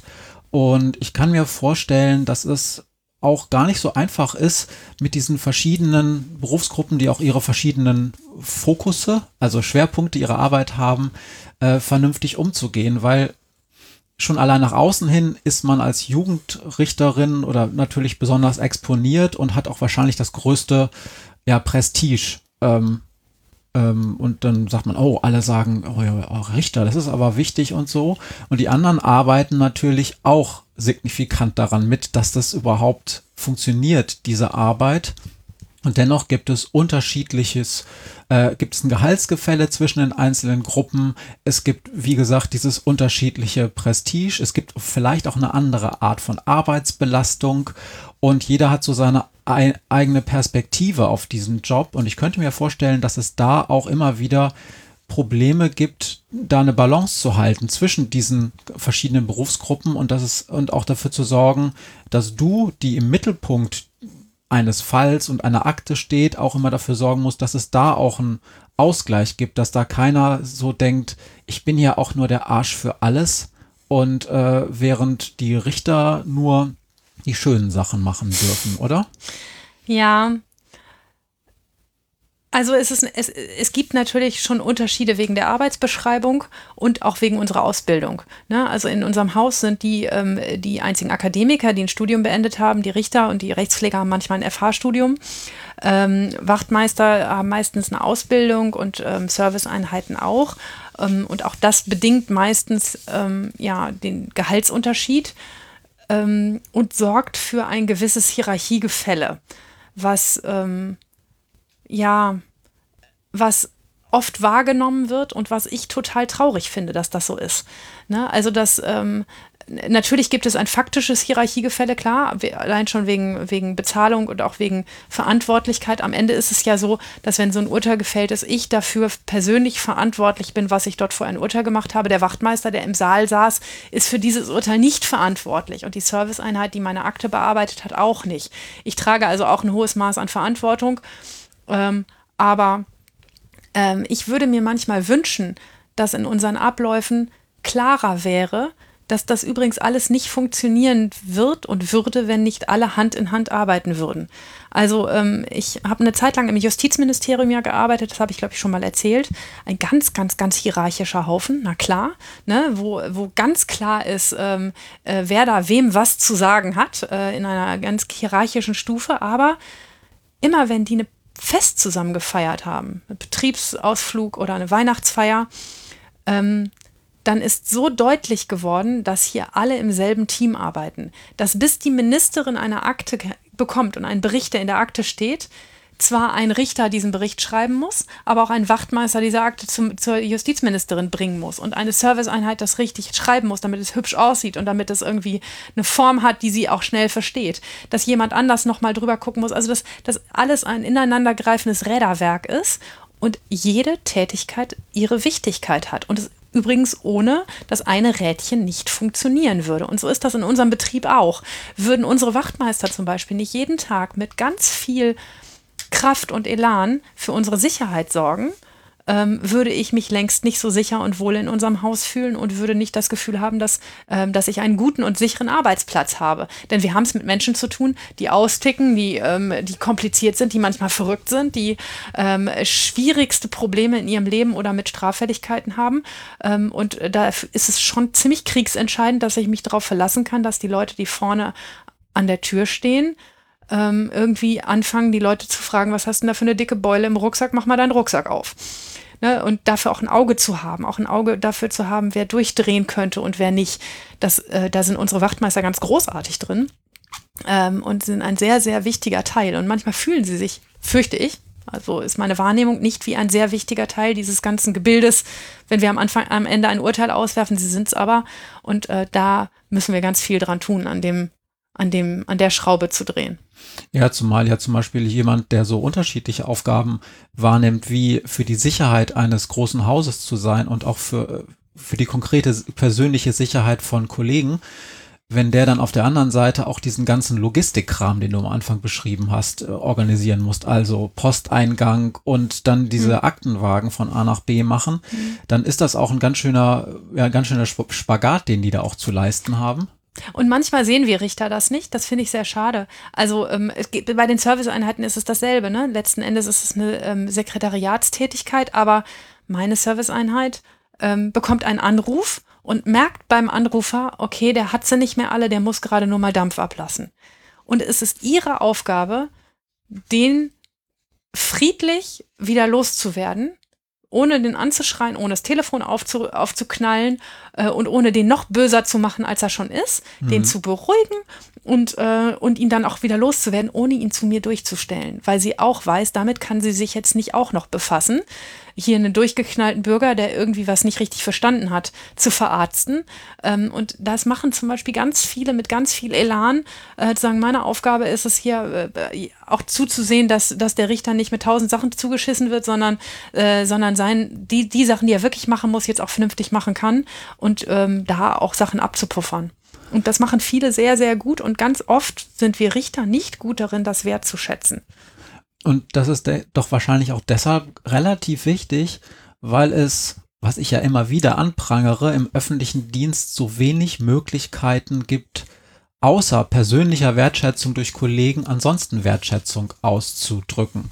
Also man kann nicht einfach sagen, ey, du hast so super Arbeit gemacht, mhm. du kriegst jetzt einfach mal, äh, du, du kriegst jetzt einfach mal ähm, ähm, ein bisschen mehr Geld. Mhm. Oder, ähm, oder du kriegst eine Beförderung. Denn so viele Beförderungsstufen gibt's ja nur auch nicht bei euch. Ne? Nee. Und, ähm, und da habe ich auch leider keinen Zugriff drauf. Und das ist, und das ist aus meiner Sicht ja wirklich ein riesiges Problem, dass, dass man es wirklich nur durch persönliche Wertschätzung und mal ein gutes Zeugnis ähm, also Zwischenzeugnis oder eine Beurteilung, wie man das bei euch nennt, durch einen Vorgesetzten ähm, kriegt, aber auch das passiert ja wirklich nicht so häufig und häufig kannst du dir davon ja auch nur äh, ja, gar nichts kaufen, sondern hast ja. einfach eine Beurteilung. Ja. Ähm, lass uns noch einmal zurückkommen zu diesem Anfang in so einem Laden. Denn als junge Frau weiß ich, da ist es da häufig vielleicht nochmal doppelt schwer. Also du kommst da in so einen großen Laden rein und dann bist du halt, äh, hast dir die Staatsexamen geschafft und dann bist du auf einmal Richterin und dann sitzt du auf einmal da mit deiner Robe und ähm, egal ob du nun im Zivilrecht bist oder im Strafrecht, kommen da ganz viele Leute rein, unter anderem auch ein Verteidiger, dessen Job es ist, ähm, seinen, äh, seinen Mandanten da rauszuhauen. Und dann ist das ein etwas älterer Kollege vielleicht auch schon und der sieht dann, und das sage ich jetzt mal aus der Sicht vielleicht, so ein Mäuschen da am Richtertisch sitzen. Und ich glaube, es ist doch gar nicht so einfach als junge Strafrichterin da sich durchzusetzen, oder? Nö. Nö, das ist ein täglicher Kampf. Ich glaube auch, dass es den jungen Kolleginnen, also auch den Männern so geht. Ähm, Strafrecht ist ein Streit. Ne? Also es ist der Sport unter den Professionellen, diesen Streit auszutragen und auch diese Regeln immer wieder neu miteinander auszukämpfen. Und natürlich ist es ein Sport zu gucken, wie viel, mit was komme ich denn hier alles durch? Wann kann ich Zweifel säen? Es geht ja beim Richter um die Zweifel. Ne? Äh, wie, wie pflanze ich in dessen Kopf, dass das alles auch ganz anders gewesen sein könnte? Und das geht im Übrigen auch nicht nur, indem man sozusagen Fakten anders darstellt, sondern indem ich auf Seiten des Richters oder der Richterin auch einfach Unsicherheit erzeuge. Ja. Das kann auch einfach eine ganz andere Art von Verunsicherung sein. Wir wissen ja vielleicht aus dieser Folge die Richterin und ihre Fehler, dass es ja einfach schon reicht, so ein sehr unsicheres Setting da zu, äh, äh, zu streuen, indem man einfach dem Richter signalisiert, ja, du, ich glaube, du bist ja sowieso auf einem ganz falschen Dampfer. Mhm. Und das das ist, glaube ich, dann auch äh, Teil des Jobs des Verteidigers, ne? Das ist Teil seines Jobs und Teil meines Jobs ist das abzuwehren und aufzupassen, dass nicht ab und an er auch mal recht hat. ne? Also das ist ja das ganz Schwierige dran, wenn ich einfach immer alles abballern könnte, was er sagt, dann wäre das ja kein Problem. Aber ganz manchmal hat er ja mal recht und ich bin wirklich auf dem falschen Dampfer. Ähm, ne? Und äh, sich da immer sicher zu sein oder sicher zu tun, ähm, das ist ein eine echte Aufgabe, wenn man An Berufsanfänger ist und wenn man da, äh, wenn man da frisch reinwächst. Ich habe tatsächlich in meiner Anfangsberufszeit, ich habe mit 26 angefangen im Staatsdienst, das ist auch wirklich sehr früh. Ähm, und nun sah ich schon immer ähm, sehr viel jünger aus, als ich bin. Heute geht's langsam, aber, ähm, aber früher, ich sah auch mit 26 eher aus wie 18. äh, und war schwer von den, manchmal schwer von den Angeklagten zu unterscheiden, ähm, was so die Alterseinordnung angeht. Und ich habe mir tatsächlich am Anfang meiner Berufszeit als Staatsanwältin eine Brille mit Fensterglas gekauft. Einfach weil die mich drei Jahre älter gemacht hat. Ähm, ich bin leider kein Brillenträger. Ich finde Brillen total hübsch, habe aber super Augen. Ähm, trotz Jurastudium und trotz Juristin sein. Ähm, und habe tatsächlich eine Brille mit Fensterglas getragen. Heute muss ich die nicht mehr tragen, ähm, weil man mir mein Alter dann ansieht. Aber ähm, das war in der Berufsanfangszeit tatsächlich, ja, also ich habe das neulich mal so flockig gesagt. Ich habe selten einen Satz öfter gesagt zu den Anwälten, als ich bin jung, aber nicht doof. Mhm. Ja. Und ähm, wie geht man dann mit Unsicherheiten, die man wirklich hat, um? Also man muss, das haben wir glaube ich schon mal besprochen, ne? Was ist denn, wenn jemand sagt, aber sie kennen Sie nicht die Entscheidung des BGH oder des so und so, des, des Land, Oberlandesgerichtes da und da und da und dann, da wird doch eindeutig gesagt, dass das, was wir hier gerade verhandeln, überhaupt nicht strafbar ist oder dass, dass sie eigentlich zu einem ganz anderen Strafmaß kommen müssten als das, was hier, worauf es hier gerade hinausläuft oder so. Was macht man denn dann? Das Problem ist, dass man es wirklich gut analysieren muss, ob derjenige gerade recht hat. Denn es gibt Fälle, in denen ein der Verteidiger zum Beispiel auf was hinweist und man denkt, Alter, der hat leider recht jetzt. Ähm, ne? Also das, das kommt vor. Ich erinnere mich aber auch an Situationen, in denen man dann auch persönlich angegriffen wird, in dem mir mal ein Verteidiger zum Beispiel gesagt hat, ganz am Anfang, ich weiß gar nicht, wo jemand wie Sie ein zweites Staatsexamen herkriegt. Das mhm. hat er mir so in der Sitzung gesagt. Und ähm, das habe ich ganz früh gelernt als junge Richterin und junge Staatsanwältin, und das kann ich auch nur allen jungen Kollegen da draußen weitergeben. Wenn jemand einen persönlich angreift, egal ob es jetzt ein Kollege ist, die Staatsanwaltschaft, der Verteidiger oder sonst irgendwas, wenn es persönlich wird, dann hat derjenige keine Sachargumente mehr.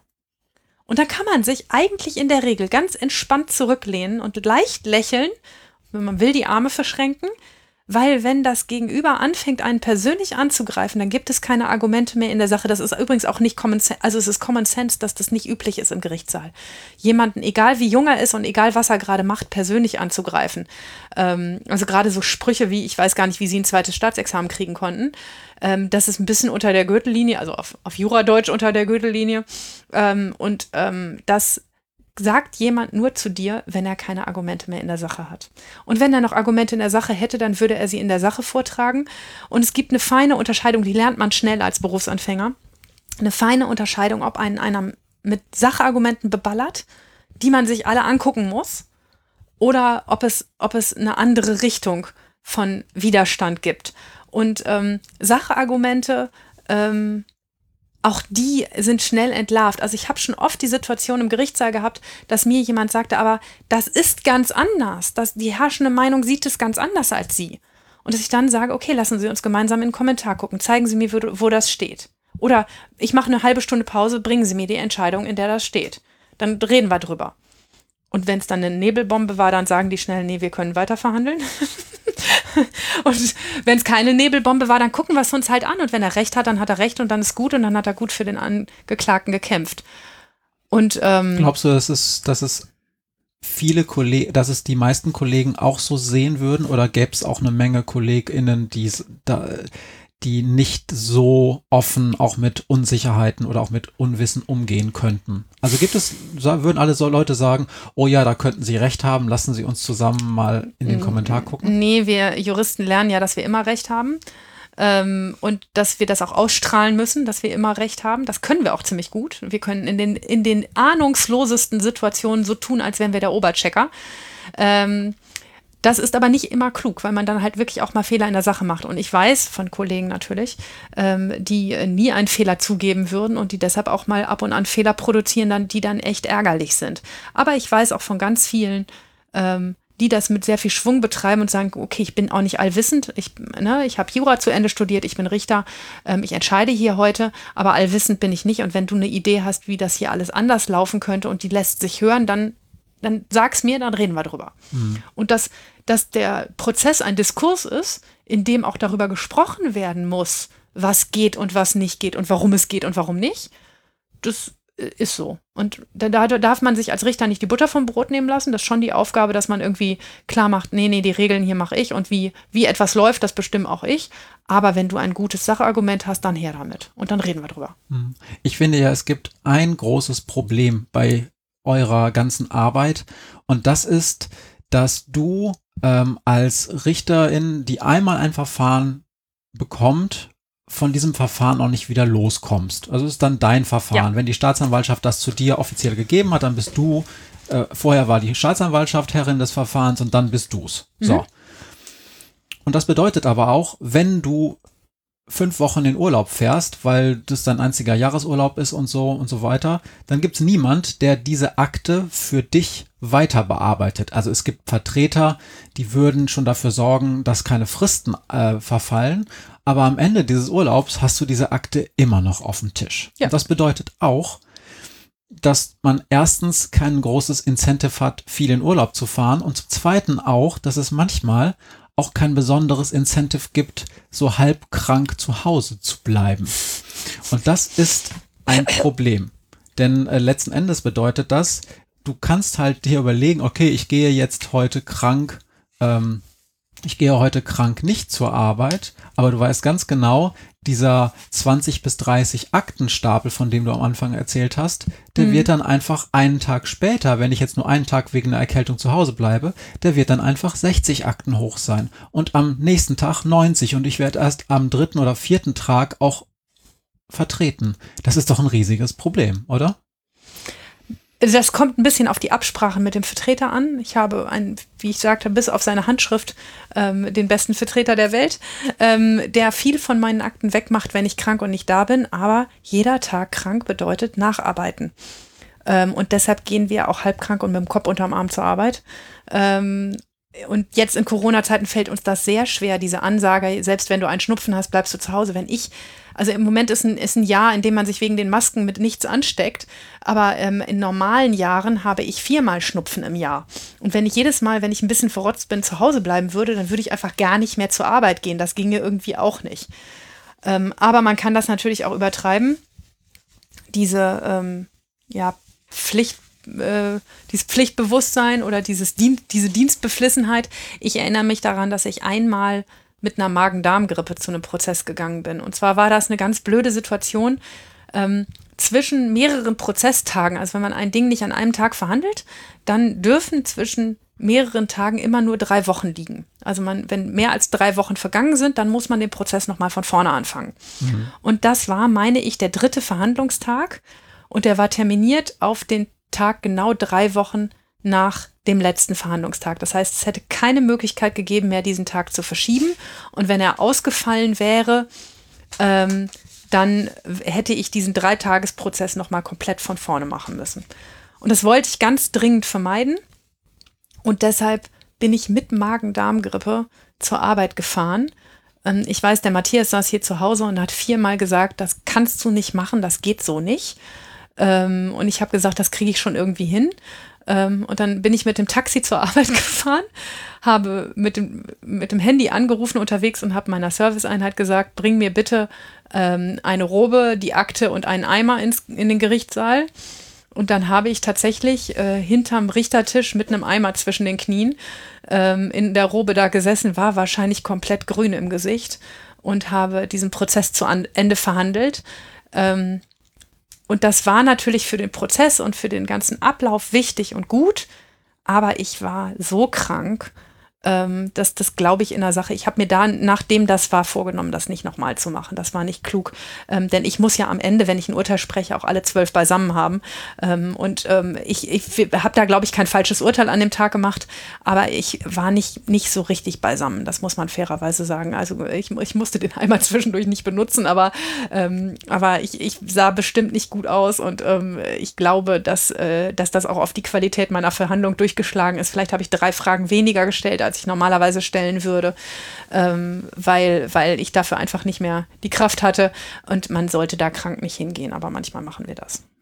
Unabhängig davon, dass man das sowieso nie machen sollte, äh, stellt sich ja häufig die Frage bei Außenstehenden, ob das der Job nicht insgesamt relativ gefährlich ist. Ich meine, du hast es mit Straftätern, StraftäterInnen zu tun.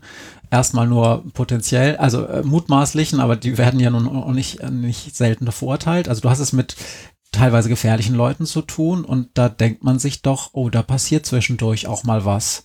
Ist dir schon, sind dir schon schlimme Dinge passiert im Gericht? Nein. Nein, noch nie. Und ich mache das wirklich schon seit vielen Jahren und ich habe schon mit vielen Menschen zu tun. Also mit, mit den ganz großen, dicken Fischen haben wir nichts zu tun am Amtsgericht, aber schon mit sehr, sehr kriminellen Menschen, mit Menschen, die ein hohes Gewaltpotenzial haben, mit Menschen, die total durchgeknallt und verrückt sind und äh, die wildesten Dinge machen, mit sehr gewalttätigen Menschen und mir ist noch nie was passiert. Ähm, ich habe noch nie einen Notknopf gedrückt. Wir haben alle im Gerichtssaal einen Knopf unterm Tisch, den wir drücken können, wo dann auch echt schnell 20 Wachtmeister im Saal stehen. Ähm, wir ähm, haben diverse Notsysteme, die ich noch nie an, anwerfen musste.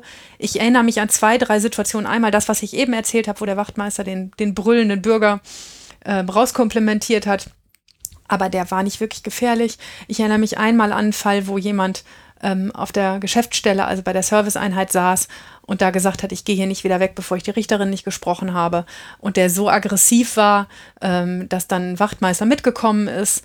Ähm, aber letzten Endes hatte ich tatsächlich noch nie eine Situation, in der ich ernsthaft um meine körperliche Unversehrtheit gefürchtet habe. Ich hatte mal einmal, da war so ein Jugendlicher, der war wirklich out of order, der hat mit Stühlen geschmissen und hat dann auch seinen Tisch umgeworfen. Ähm, aber da sind ja auch noch men eine Menge andere Menschen mit im Saal, die gemeinsam mit mir wie auf ein krankes Pferd auf denjenigen dann einreden und sagen, das wird jetzt echt nicht besser. Gleich kommen Wachtmeister, die legen dich auf den Boden, kannst du dich bitte beruhigen. Ne? Ähm, und solange da noch irgendein Gehörgang an ist, also solange da noch irgendwas in die Ohren reingeht, ähm, geht das auch. Also ich habe, ich kann die Anzahl von Leuten, die nicht mehr zugänglich waren, dem, was ich gesagt habe, die kann ich an einer Hand abzählen. Aber das kommt natürlich vor, ne? dass du Menschen ja. hast, die so ihre Ohren zuklappen, dass du nicht mehr mit nichts mehr sprachlich an sie rankommst und dann hilft es auch nichts mehr. Ähm, aber gefährlich waren die zum Glück nie. Ähm, und ähm, ansonsten meine ich, dass man ganz viele Situationen, die auch hochkochen, auch wieder runterkriegt. Also ich zum Beispiel schreie in meinem Gerichtssaal nicht. Ich schreie die Menschen nicht an. Ähm, ich äh, versuche nicht wütend zu werden. Ähm, und wenn ich wütend werde, mache ich eine Pause ähm, um das zu verhindern, dass ich irgendjemand anbrüllen muss. Ähm, und ähm, ich versuche, ähm, ich bin schon mal, mal deutlich oder auch mal streng oder auch mal lauter. Aber, ähm, aber dass ich jetzt aus Wut jemanden anschreien würde, das mache ich nicht und ich glaube, das trägt ganz viel dazu bei. Also ich habe das schon gehabt, dass mich Angeklagte angeschrien haben und auch echt unverschämt und laut waren. Du hast mir vor allem mal erzählt, dass die schlimmste Situation war, dass sich ein Anwalt angeschrien hat. Ja, Total. Wie 15 Minuten lang in Grund und Boden gebrüllt. Aber ähm, beim Anwalt hilft immer dieses Denken, okay, wenn der auf mir rumhackt, dann hat er keine Sachargumente. Mhm. Äh, und ähm, wenn, ähm, wenn, es, äh, wenn es der Angeklagte ist, dass es mir auch schon ein paar Mal passiert, da hilft echt immer zu sagen, ich spreche doch jetzt auch ganze Sätze mit Ihnen. Ich rede vernünftig mit Ihnen. Ich schreie Sie gerade nicht an. Ich wäre echt dankbar, wenn Sie mich mal, sich mal eine Runde beruhigen würden und vernünftig mit mir reden könnten. Ich will ja nur klären, was passiert ist. Erstmal will ich nichts Böses, aber ich kann das nur klären, wenn Sie ordentlich mit mir reden und so brüllen geht jetzt nicht. Ja. Ich, ähm, das hilft. Ich äh, kann mich vor allen Dingen auch noch erinnern, dass du, ähm, weil man ja immer denkt, okay, Angeklagte, das sind vielleicht Leute, die könnten auch mal irgendwie was weiß ich, ein Springermesser in der Tasche haben. Das einzige Mal, dass du mir sowas erzählt hast, war aber nicht der Angeklagte das Problem, sondern ein Schöffe. Ich hatte mal eine Schöffin. Also, da saßen wir im Schöffenprozess und wollten gerade anfangen. Und dann kam ein Wachtmeister rein und sagte, äh, Frau Vorsitzende, ich muss mal ganz kurz mit Ihrer Schöffin reden. So, wieso? Ja, ich muss mal die Personalien von der Schöffin aufnehmen. Und die Anwälte saßen da auch schon mit gespitzten Ohren und alle dachten, hm, was passiert denn jetzt? Dann nahm er die Personalien, also er nahm den einfach nur den Personalausweis von der Chefin mit und sagte, er schreibt sich das auf und bringt den zurück. Und dann habe ich gefragt, ey, Entschuldigung, jetzt wüsste ich aber doch gern, wieso ein Wachtmeister die Personalien meiner Chefin braucht. Und sagt er, na ja, sie ist unten eben durch die Eingangskontrolle gegangen und hatte einen Teleskopschlagstock dabei. Hm. Und dann habe ich wie so ein Flummi zu meiner Chefin geguckt und habe so ein großes Fragezeichen in den Augen gehabt und habe gesagt, sie hatten was dabei und hat sie gesagt, ja, ich hatte einen Teleskopschlagstock mit, man muss sich ja mit irgendwas verteidigen. Dann habe ich tief ein- und ausgeatmet und gesagt, aber das ist verboten, man darf keine Teleskopschlagstöcke haben. Ja, mit irgendwas muss ich mich doch verteidigen. Und die war, also die war deutlich über 60. Ne? Und ähm, also das habe ich wirklich nicht ja, war schwierig. Also sie hat halt eine Strafanzeige gekriegt, weil sie einen roten Gegenstand dabei hatte. Und ähm, das ist natürlich in so einem Prozess schwierig, wenn man da mit jungen Menschen verhandelt, die irgendwas falsch gemacht haben und neben sitzt, einem sitzt jemand, der mitentscheiden soll, der selber gerade eine Straftat ist begangen hat. Ist der Prozess dann geplatzt? Hat nee, der ist Anwalt nicht geplatzt, dann irgendwie nein. gesagt, äh, hallo? Es ging in der Sache nicht um Körperverletzung, es war eine Betrugsanklage. Ähm, und ich habe die beiden Anwälte angeguckt und ähm, habe einen, müssen wir deshalb neu anfangen oder werden wir weiter verhandeln können? Und die haben beide gesagt, wir machen nichts, verhandeln Sie einfach. Ähm, und so haben wir das dann gemacht, aber so richtig in Ordnung war es nicht. Ich kriege seit ungefähr zwei, äh, nee, zwei, nicht zehn Minuten Zeichen von meiner Mit- äh, Podcasterin, dass wir langsam mal dieses Thema hier abschließen sollten, weil sie Ich finde aber ganz viel interessant, aber ich denke schon, wir können jetzt mal äh, so langsam den Deckel drauf machen, außer du möchtest noch ein Fazit loswerden oder irgendetwas erzählen, was dir jetzt noch auf den Nägeln brennt, was ich jetzt noch nicht gefragt habe oder du in deiner langen Vorbereitung stehen hast. Ich habe mal tatsächlich eine Anekdote, muss ich noch erzählen, weil sie so hübsch war. Ähm, ich habe dir erzählt, dass ich meine, dass ich immer meine Vorbereitungen schreibe, ne, und äh, mit Schwarz, ne, und mhm. ähm, da gibt es ähm, mehrere Felder auf dieser Vorbereitung, die geben sozusagen den Ablauf des Strafprozesses wieder, aber es gibt mehrere Felder als Marker für mich. Zum Beispiel oben drüber gibt es ein Kästchen, da steht drauf Besonderheiten. Und wenn mir irgendwas ganz besonders an diesem Fall ist, dann schreibe ich das da oben rein. Ähm, und wenn ich einen schlechten Tag habe, da schreibe ich auch mal da rein, Anwalt spinnt oder ähm, Eltern saufen oder ne, wenn ich irgendwas aus der Akte plötzlich merke, dass mir das wichtig ist und dass das den Fall irgendwie beeinflussen könnte. Und es gibt auch ein Fragenfeld. Ähm, neben, neben das, wo ich den Vorwurf schreibe, da gibt es ein Feld mit Fragen und da schreibe ich meine eigenen Fragen rein, die mir, während ich die Akte lese, komme. Und da steht auch manchmal, geht's noch? Äh, oder ähm, hackt's bei dir oder sowas. Ähm, das heißt also, meine Vorbereitung, die ist wirklich nur für mich und gar nicht für andere Augen bestimmt. Und ich habe die mal aus Versehen in der Akte hinten im Aktendeckel liegen lassen, als sie an den Anwalt geschickt wurde. Und der zieht mich bis heute damit auf, dass irgendwie, ähm, dass, da, dass da lustige Sachen drauf standen. Zum Glück war das nicht die Akte, in der drauf steht Anwalt spinnt. Ähm, aber äh, der macht sich bis heute über mich lustig, weil, da halt, äh, weil er halt alles lesen konnte, was ich mir im Vorfeld schon zu dieser Akte gedacht habe. Ähm, das war jetzt nichts Verfängliches und nichts, was den Prozess gesprengt hätte, aber er fand es natürlich puppenlustig. Ja gut, ich muss aber dazu sagen, du bist ja auch mit deinen Anwältinnen und Anwälten nicht ganz zimperlich. Ich kann mich erinnern, dass du dich auch manchmal über irgendwelche Anwälte lustig machst und ich mich so frage, oh, nehmen die das nicht übel? Also eine Sache mit dieser Strafverteidigerin, deren Absatz abgebrochen war. Ach ja, da habe ich, wir haben eine Strafverteidigerin in, äh, in unserem Gericht, die, ähm, die sehr gerne sehr hohe Schuhe trägt. Und ich glaube auch ausschließlich, ich glaube, ich habe den noch nie in einem Turnschuh gesehen. Und die kam zu spät zu einem Haftprüfungstermin. Ähm, und wir saßen da schon eine Viertelstunde und warteten auf sie. Das ist ziemlich ungewöhnlich. Und ich habe sie irgendwie zweimal auf dem Handy angerufen und äh, sie schrieb ähm, nur zurück, ähm, ich bin sofort da. Und dann humpelte sie in meinen Raum rein, ähm, weil ihr nämlich unterwegs ein Absatz abgebrochen war. Und das war wirklich, also das waren nicht nur ein bisschen Absätze, das waren so Monsterschuhe, ne? Also mit so richtig einem Absatz. Und ähm, dann ähm, habe ich als erstes einen fürchterlichen Lachanfall gekriegt, weil ähm, die halt immer schicki aussieht, immer, immer mit ähm, meistens einem Rock und dann halt diesen hohen Absätzen. Und die sah so einfach so albern aus mit diesem abgebrochenen Absatz. Und da habe ich mich drüber lustig gemacht und dann haben wir das Ding verhandelt. Und dann, ähm, nachdem der Angeklagte weg war, ging sie halt den Gang runter. Ähm, und ähm, also den, den, den, den Flur entlang und es sah so puppenlustig aus von hinten, weil sie halt auf einem Bein gehüpft ist, weil das andere Bein sich nicht richtig wegen dieses Absatzes ähm, äh, drehen konnte. Und ich habe halt den ganzen Gang runtergestanden und ihr hinterher gerufen, wie lustig das aussieht. Und, und ähm, dass ich eigentlich finde, ich sollte jetzt ein Foto machen und das alle an alle Kollegen weiterschicken. Und sowas nimmt man sich selbstverständlich nicht übel. Also sie hat mir gerade letzte Woche ein Foto geschickt per Handy, wo ihr wieder mal ein Absatz abgebrochen war und hat geschrieben, ne, Frau Vorsitzende, ich musste an Sie denken, mir ist mal wieder ein Absatz abgebrochen. Also Frotzeleien untereinander. Ähm, wie, genau wie der Anwalt, der sich lustig macht über meine, meine in der Akte gelassene Vorbereitung. Ähm, oder wenn wir mal die Robe falsch rum anhaben oder sonst irgendwas passiert. Ähm, das, das gehört zum Sport und das beeinträchtigt eigentlich auch nie den Prozess. Das ist schon okay. Okay. Ich habe keine weiteren Fragen mehr.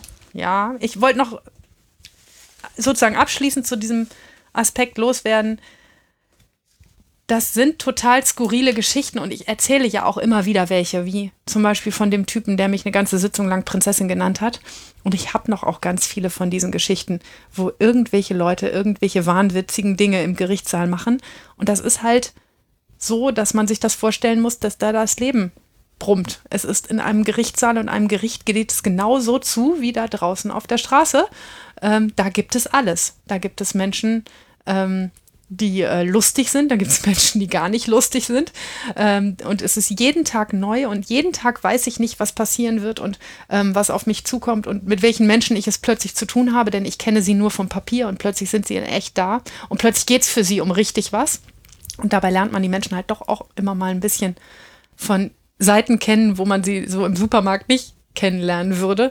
Und das macht jeden Tag auch neu und spannend und ist das Coole an meiner Tätigkeit und beschert mir am Abendbrottisch dann fast jeden Tag neue Geschichten, für die ich sehr dankbar bin. Manchmal, manchmal auch nicht. Danke, Maria, bis zu diesem Punkt. Wir haben ähm, beschlossen, dass, weil du heute einen ganz besonders hohen Redeanteil hattest, ich dich jetzt nicht noch mit, Fra mit diesen zwei Fragen aus zwei Fragen löchere, aber du hast eine Frage für mich, hast du mir erzählt. Ja, ich habe noch eine Abschlussfrage. Ähm, wir haben äh, gerade ein Mitglied des Hauses Jugendrechtspodcast, ähm, das strafmündig geworden ist. Und ähm, dann frage ich dich, Matthias, stell dir vor, unser strafmündiges Familienmitglied begeht eine Straftat. Was tust denn du? Ich sag, Maria, hau unseren Sohn da raus. Ach komm, jetzt in Ernst. Stell dir mal vor, er hat es mir natürlich nicht erzählt. Das, das glaube ich auch, das könnte tatsächlich passieren, wenn es mal so weit wäre. Das heißt, mir nicht, aber dafür dem Papa erzählt. Was machst du? Naja, was also jeder, äh, was alle Eltern machen würde. Ich würde erstmal versuchen rauszukriegen, ob er es war oder nicht. Und äh, ich gehe mal davon aus, dass du meinst, er war es mhm. und ist nicht nur äh, irgendwie beschuldigt. Und wenn er es war, muss man natürlich versuchen, das irgendwie gerade zu biegen. Natürlich steht man jetzt nicht unbedingt darauf, dass das Ding ähm, bei der Polizei landet. Vielleicht ist es da auch schon gelandet. Wenn nicht, kann man ja auch versuchen, äh, außerbehördliche Maßnahmen der Konfliktschlichtung zu finden oder der Schadensbegrenzung oder des Schadensersatzes. Kommt darauf an, wer da geschädigt wurde oder ob es da einen konkreten Geschädigten gibt. Ähm, und ansonsten muss man halt in den sauren Apfel beißen und ähm, zu den Kollegen der Polizei rennen und dann einfach dieses Familienmitglied da äh, sachlich begleiten in seinem Weg. Und du wärst nicht der Typus, der sagt, oh, dann nehmen wir uns jetzt erstmal einen Anwalt. Äh, naja, gut, kommt drauf an. Es, wir wissen ja beide, dass es, äh, dass es äh, Situationen gibt, in denen jeder Profi sagen würde, müssen wir uns einen Anwalt nehmen. Hm. Ähm, und es gibt ja auch Situationen, in denen du und ich äh, inhaltlich sehr genau wüssten, wie man da agiert und trotzdem vielleicht sagen würden, da sind wir persönlich so nah dran, mhm. dass das äh, keine gute Idee ist, wenn Papi und Mami da jetzt sozusagen auch noch, auch noch äh, Rechtsanwalt spielen. Mhm. Und insofern ähm, äh, wäre das natürlich in bestimmten sch schlimmeren Fällen eine verdammt gute Sache. Mhm. Also ähm, wir haben letztens gerade darüber gesprochen, es gibt ja nun auch Einträge dann im Jugendregister, die, ähm, also offiziell ist es ja so, die, ähm, die, die werden aufgenommen und die werden auch ähm, dann irgendwann wieder gelöscht und die kriegt auch niemand mehr zu sehen. Es ist aber zum Beispiel was anderes, wenn man in seiner Jugend etwas macht und dann später im Staatsdienst genommen wird. Denn der Staat hat nun mal relativ, ähm, äh, relativ starke auch Einblicksmöglichkeiten in diese Art von Akten. Und mhm. da will man ja auch nicht, dass da schlimme Dinge dann nachher in so einer Akte drin steht. Und darum muss man da schon immer sehr genau gucken, ähm, wie man sich wehrt und wie man auch ähm, das so tut, dass am Ende es nicht heißt, also mit dem Eintrag in deiner Jugendakte wirst du übrigens später Schwierigkeiten haben, zum Beispiel Lehrer zu werden mhm. oder ähm, sonst im Staatsdienst. Und da müsste man mal gucken. Ne? Ja, da müsste man mhm. schon sehr genau gucken, wie kämpfe ich da an welcher Front und da würde ich mich total überfordert fühlen. Ähm, da eine gute Entscheidung zu treffen. Und da bist ja auch du, ich meine, du hast ja nie als Anwältin gearbeitet und auch du kannst ja nur vermuten, wie so ein Anwalt mit seinen Mandanten spricht und auch eine Verteidigungsstrategie ausarbeitet. Ähm, ich glaube, dass ein Anwalt da schon immer noch ein paar, paar äh, oder eine Anwältin natürlich äh, ein paar äh, Ratschläge mehr auf Lager hat. Wir kamen neulich auf dieses Gesprächsthema, weil ich einen Juristen Sprössling verhandelt habe, der sich aber auch nicht zu blöd war, in der Situation gegenüber der Polizei das auch deutlich zu machen, dass er ein Juristensprössling ist. Was nicht gerade hilft, um die Situation für alle besser zu machen. Und ich habe das zum Anlass genommen, unseren Jugendrechtspodcast-Kindern zu sagen, solltet ihr jemals bei einer Straftat erwischt werden und dann sagen, aber meine Mama ist Richterin, die biegt das schon hin, dann verspreche ich euch, gibt es doppelte Strafe. das wäre nicht so schlimm peinlich. Das kann übrigens gar nicht passieren, weil der Kollege, den sie da anrufen würde und das sagen würde, natürlich unabhängig ist und natürlich nicht auf nee. den Rat einer, einer Kollegin hören nee, würde. Nee, der kriegt, die, die, kriegen die normale Strafe bei Gericht und das Doppelte hier zu Hause nochmal oben drauf. Nee, okay.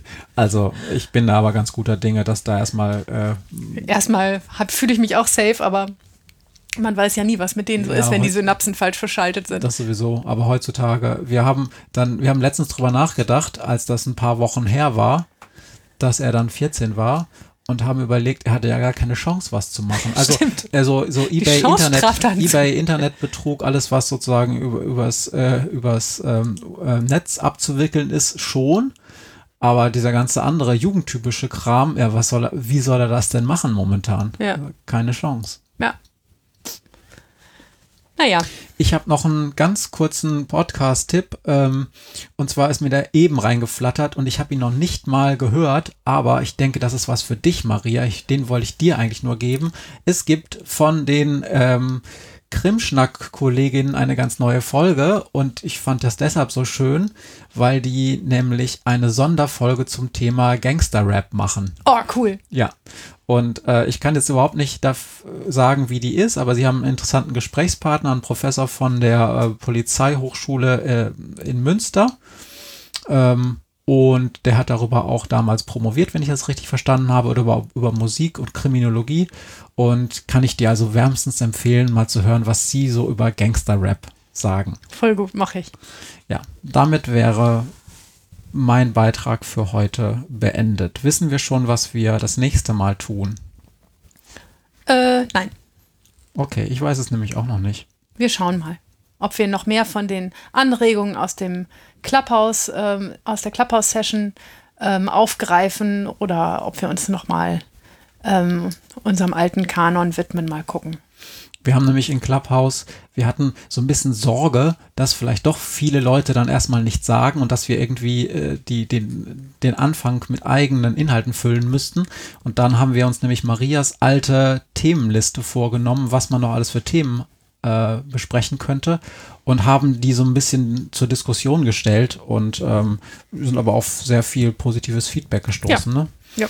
Und äh, beim Anblick dieser Themenliste ist uns dann auch klar geworden, so ein paar Folgen Jugendrechtspodcast wird es wohl noch geben, bevor uns die Ideen ausgehen. Ich glaube schon. Okay. dann danke ich dir für die heutige Folge. Ich hoffe, euch hat es ein bisschen gefallen. Wir hören uns beim nächsten Mal in ungefähr zwei Wochen und von meiner Seite sage ich Tschüss. Tschüss, bis bald. If they can't understand it, how can they reach me? I guess they can't, I guess they won't, I guess they front. That's why I know my life is out of luck, fool.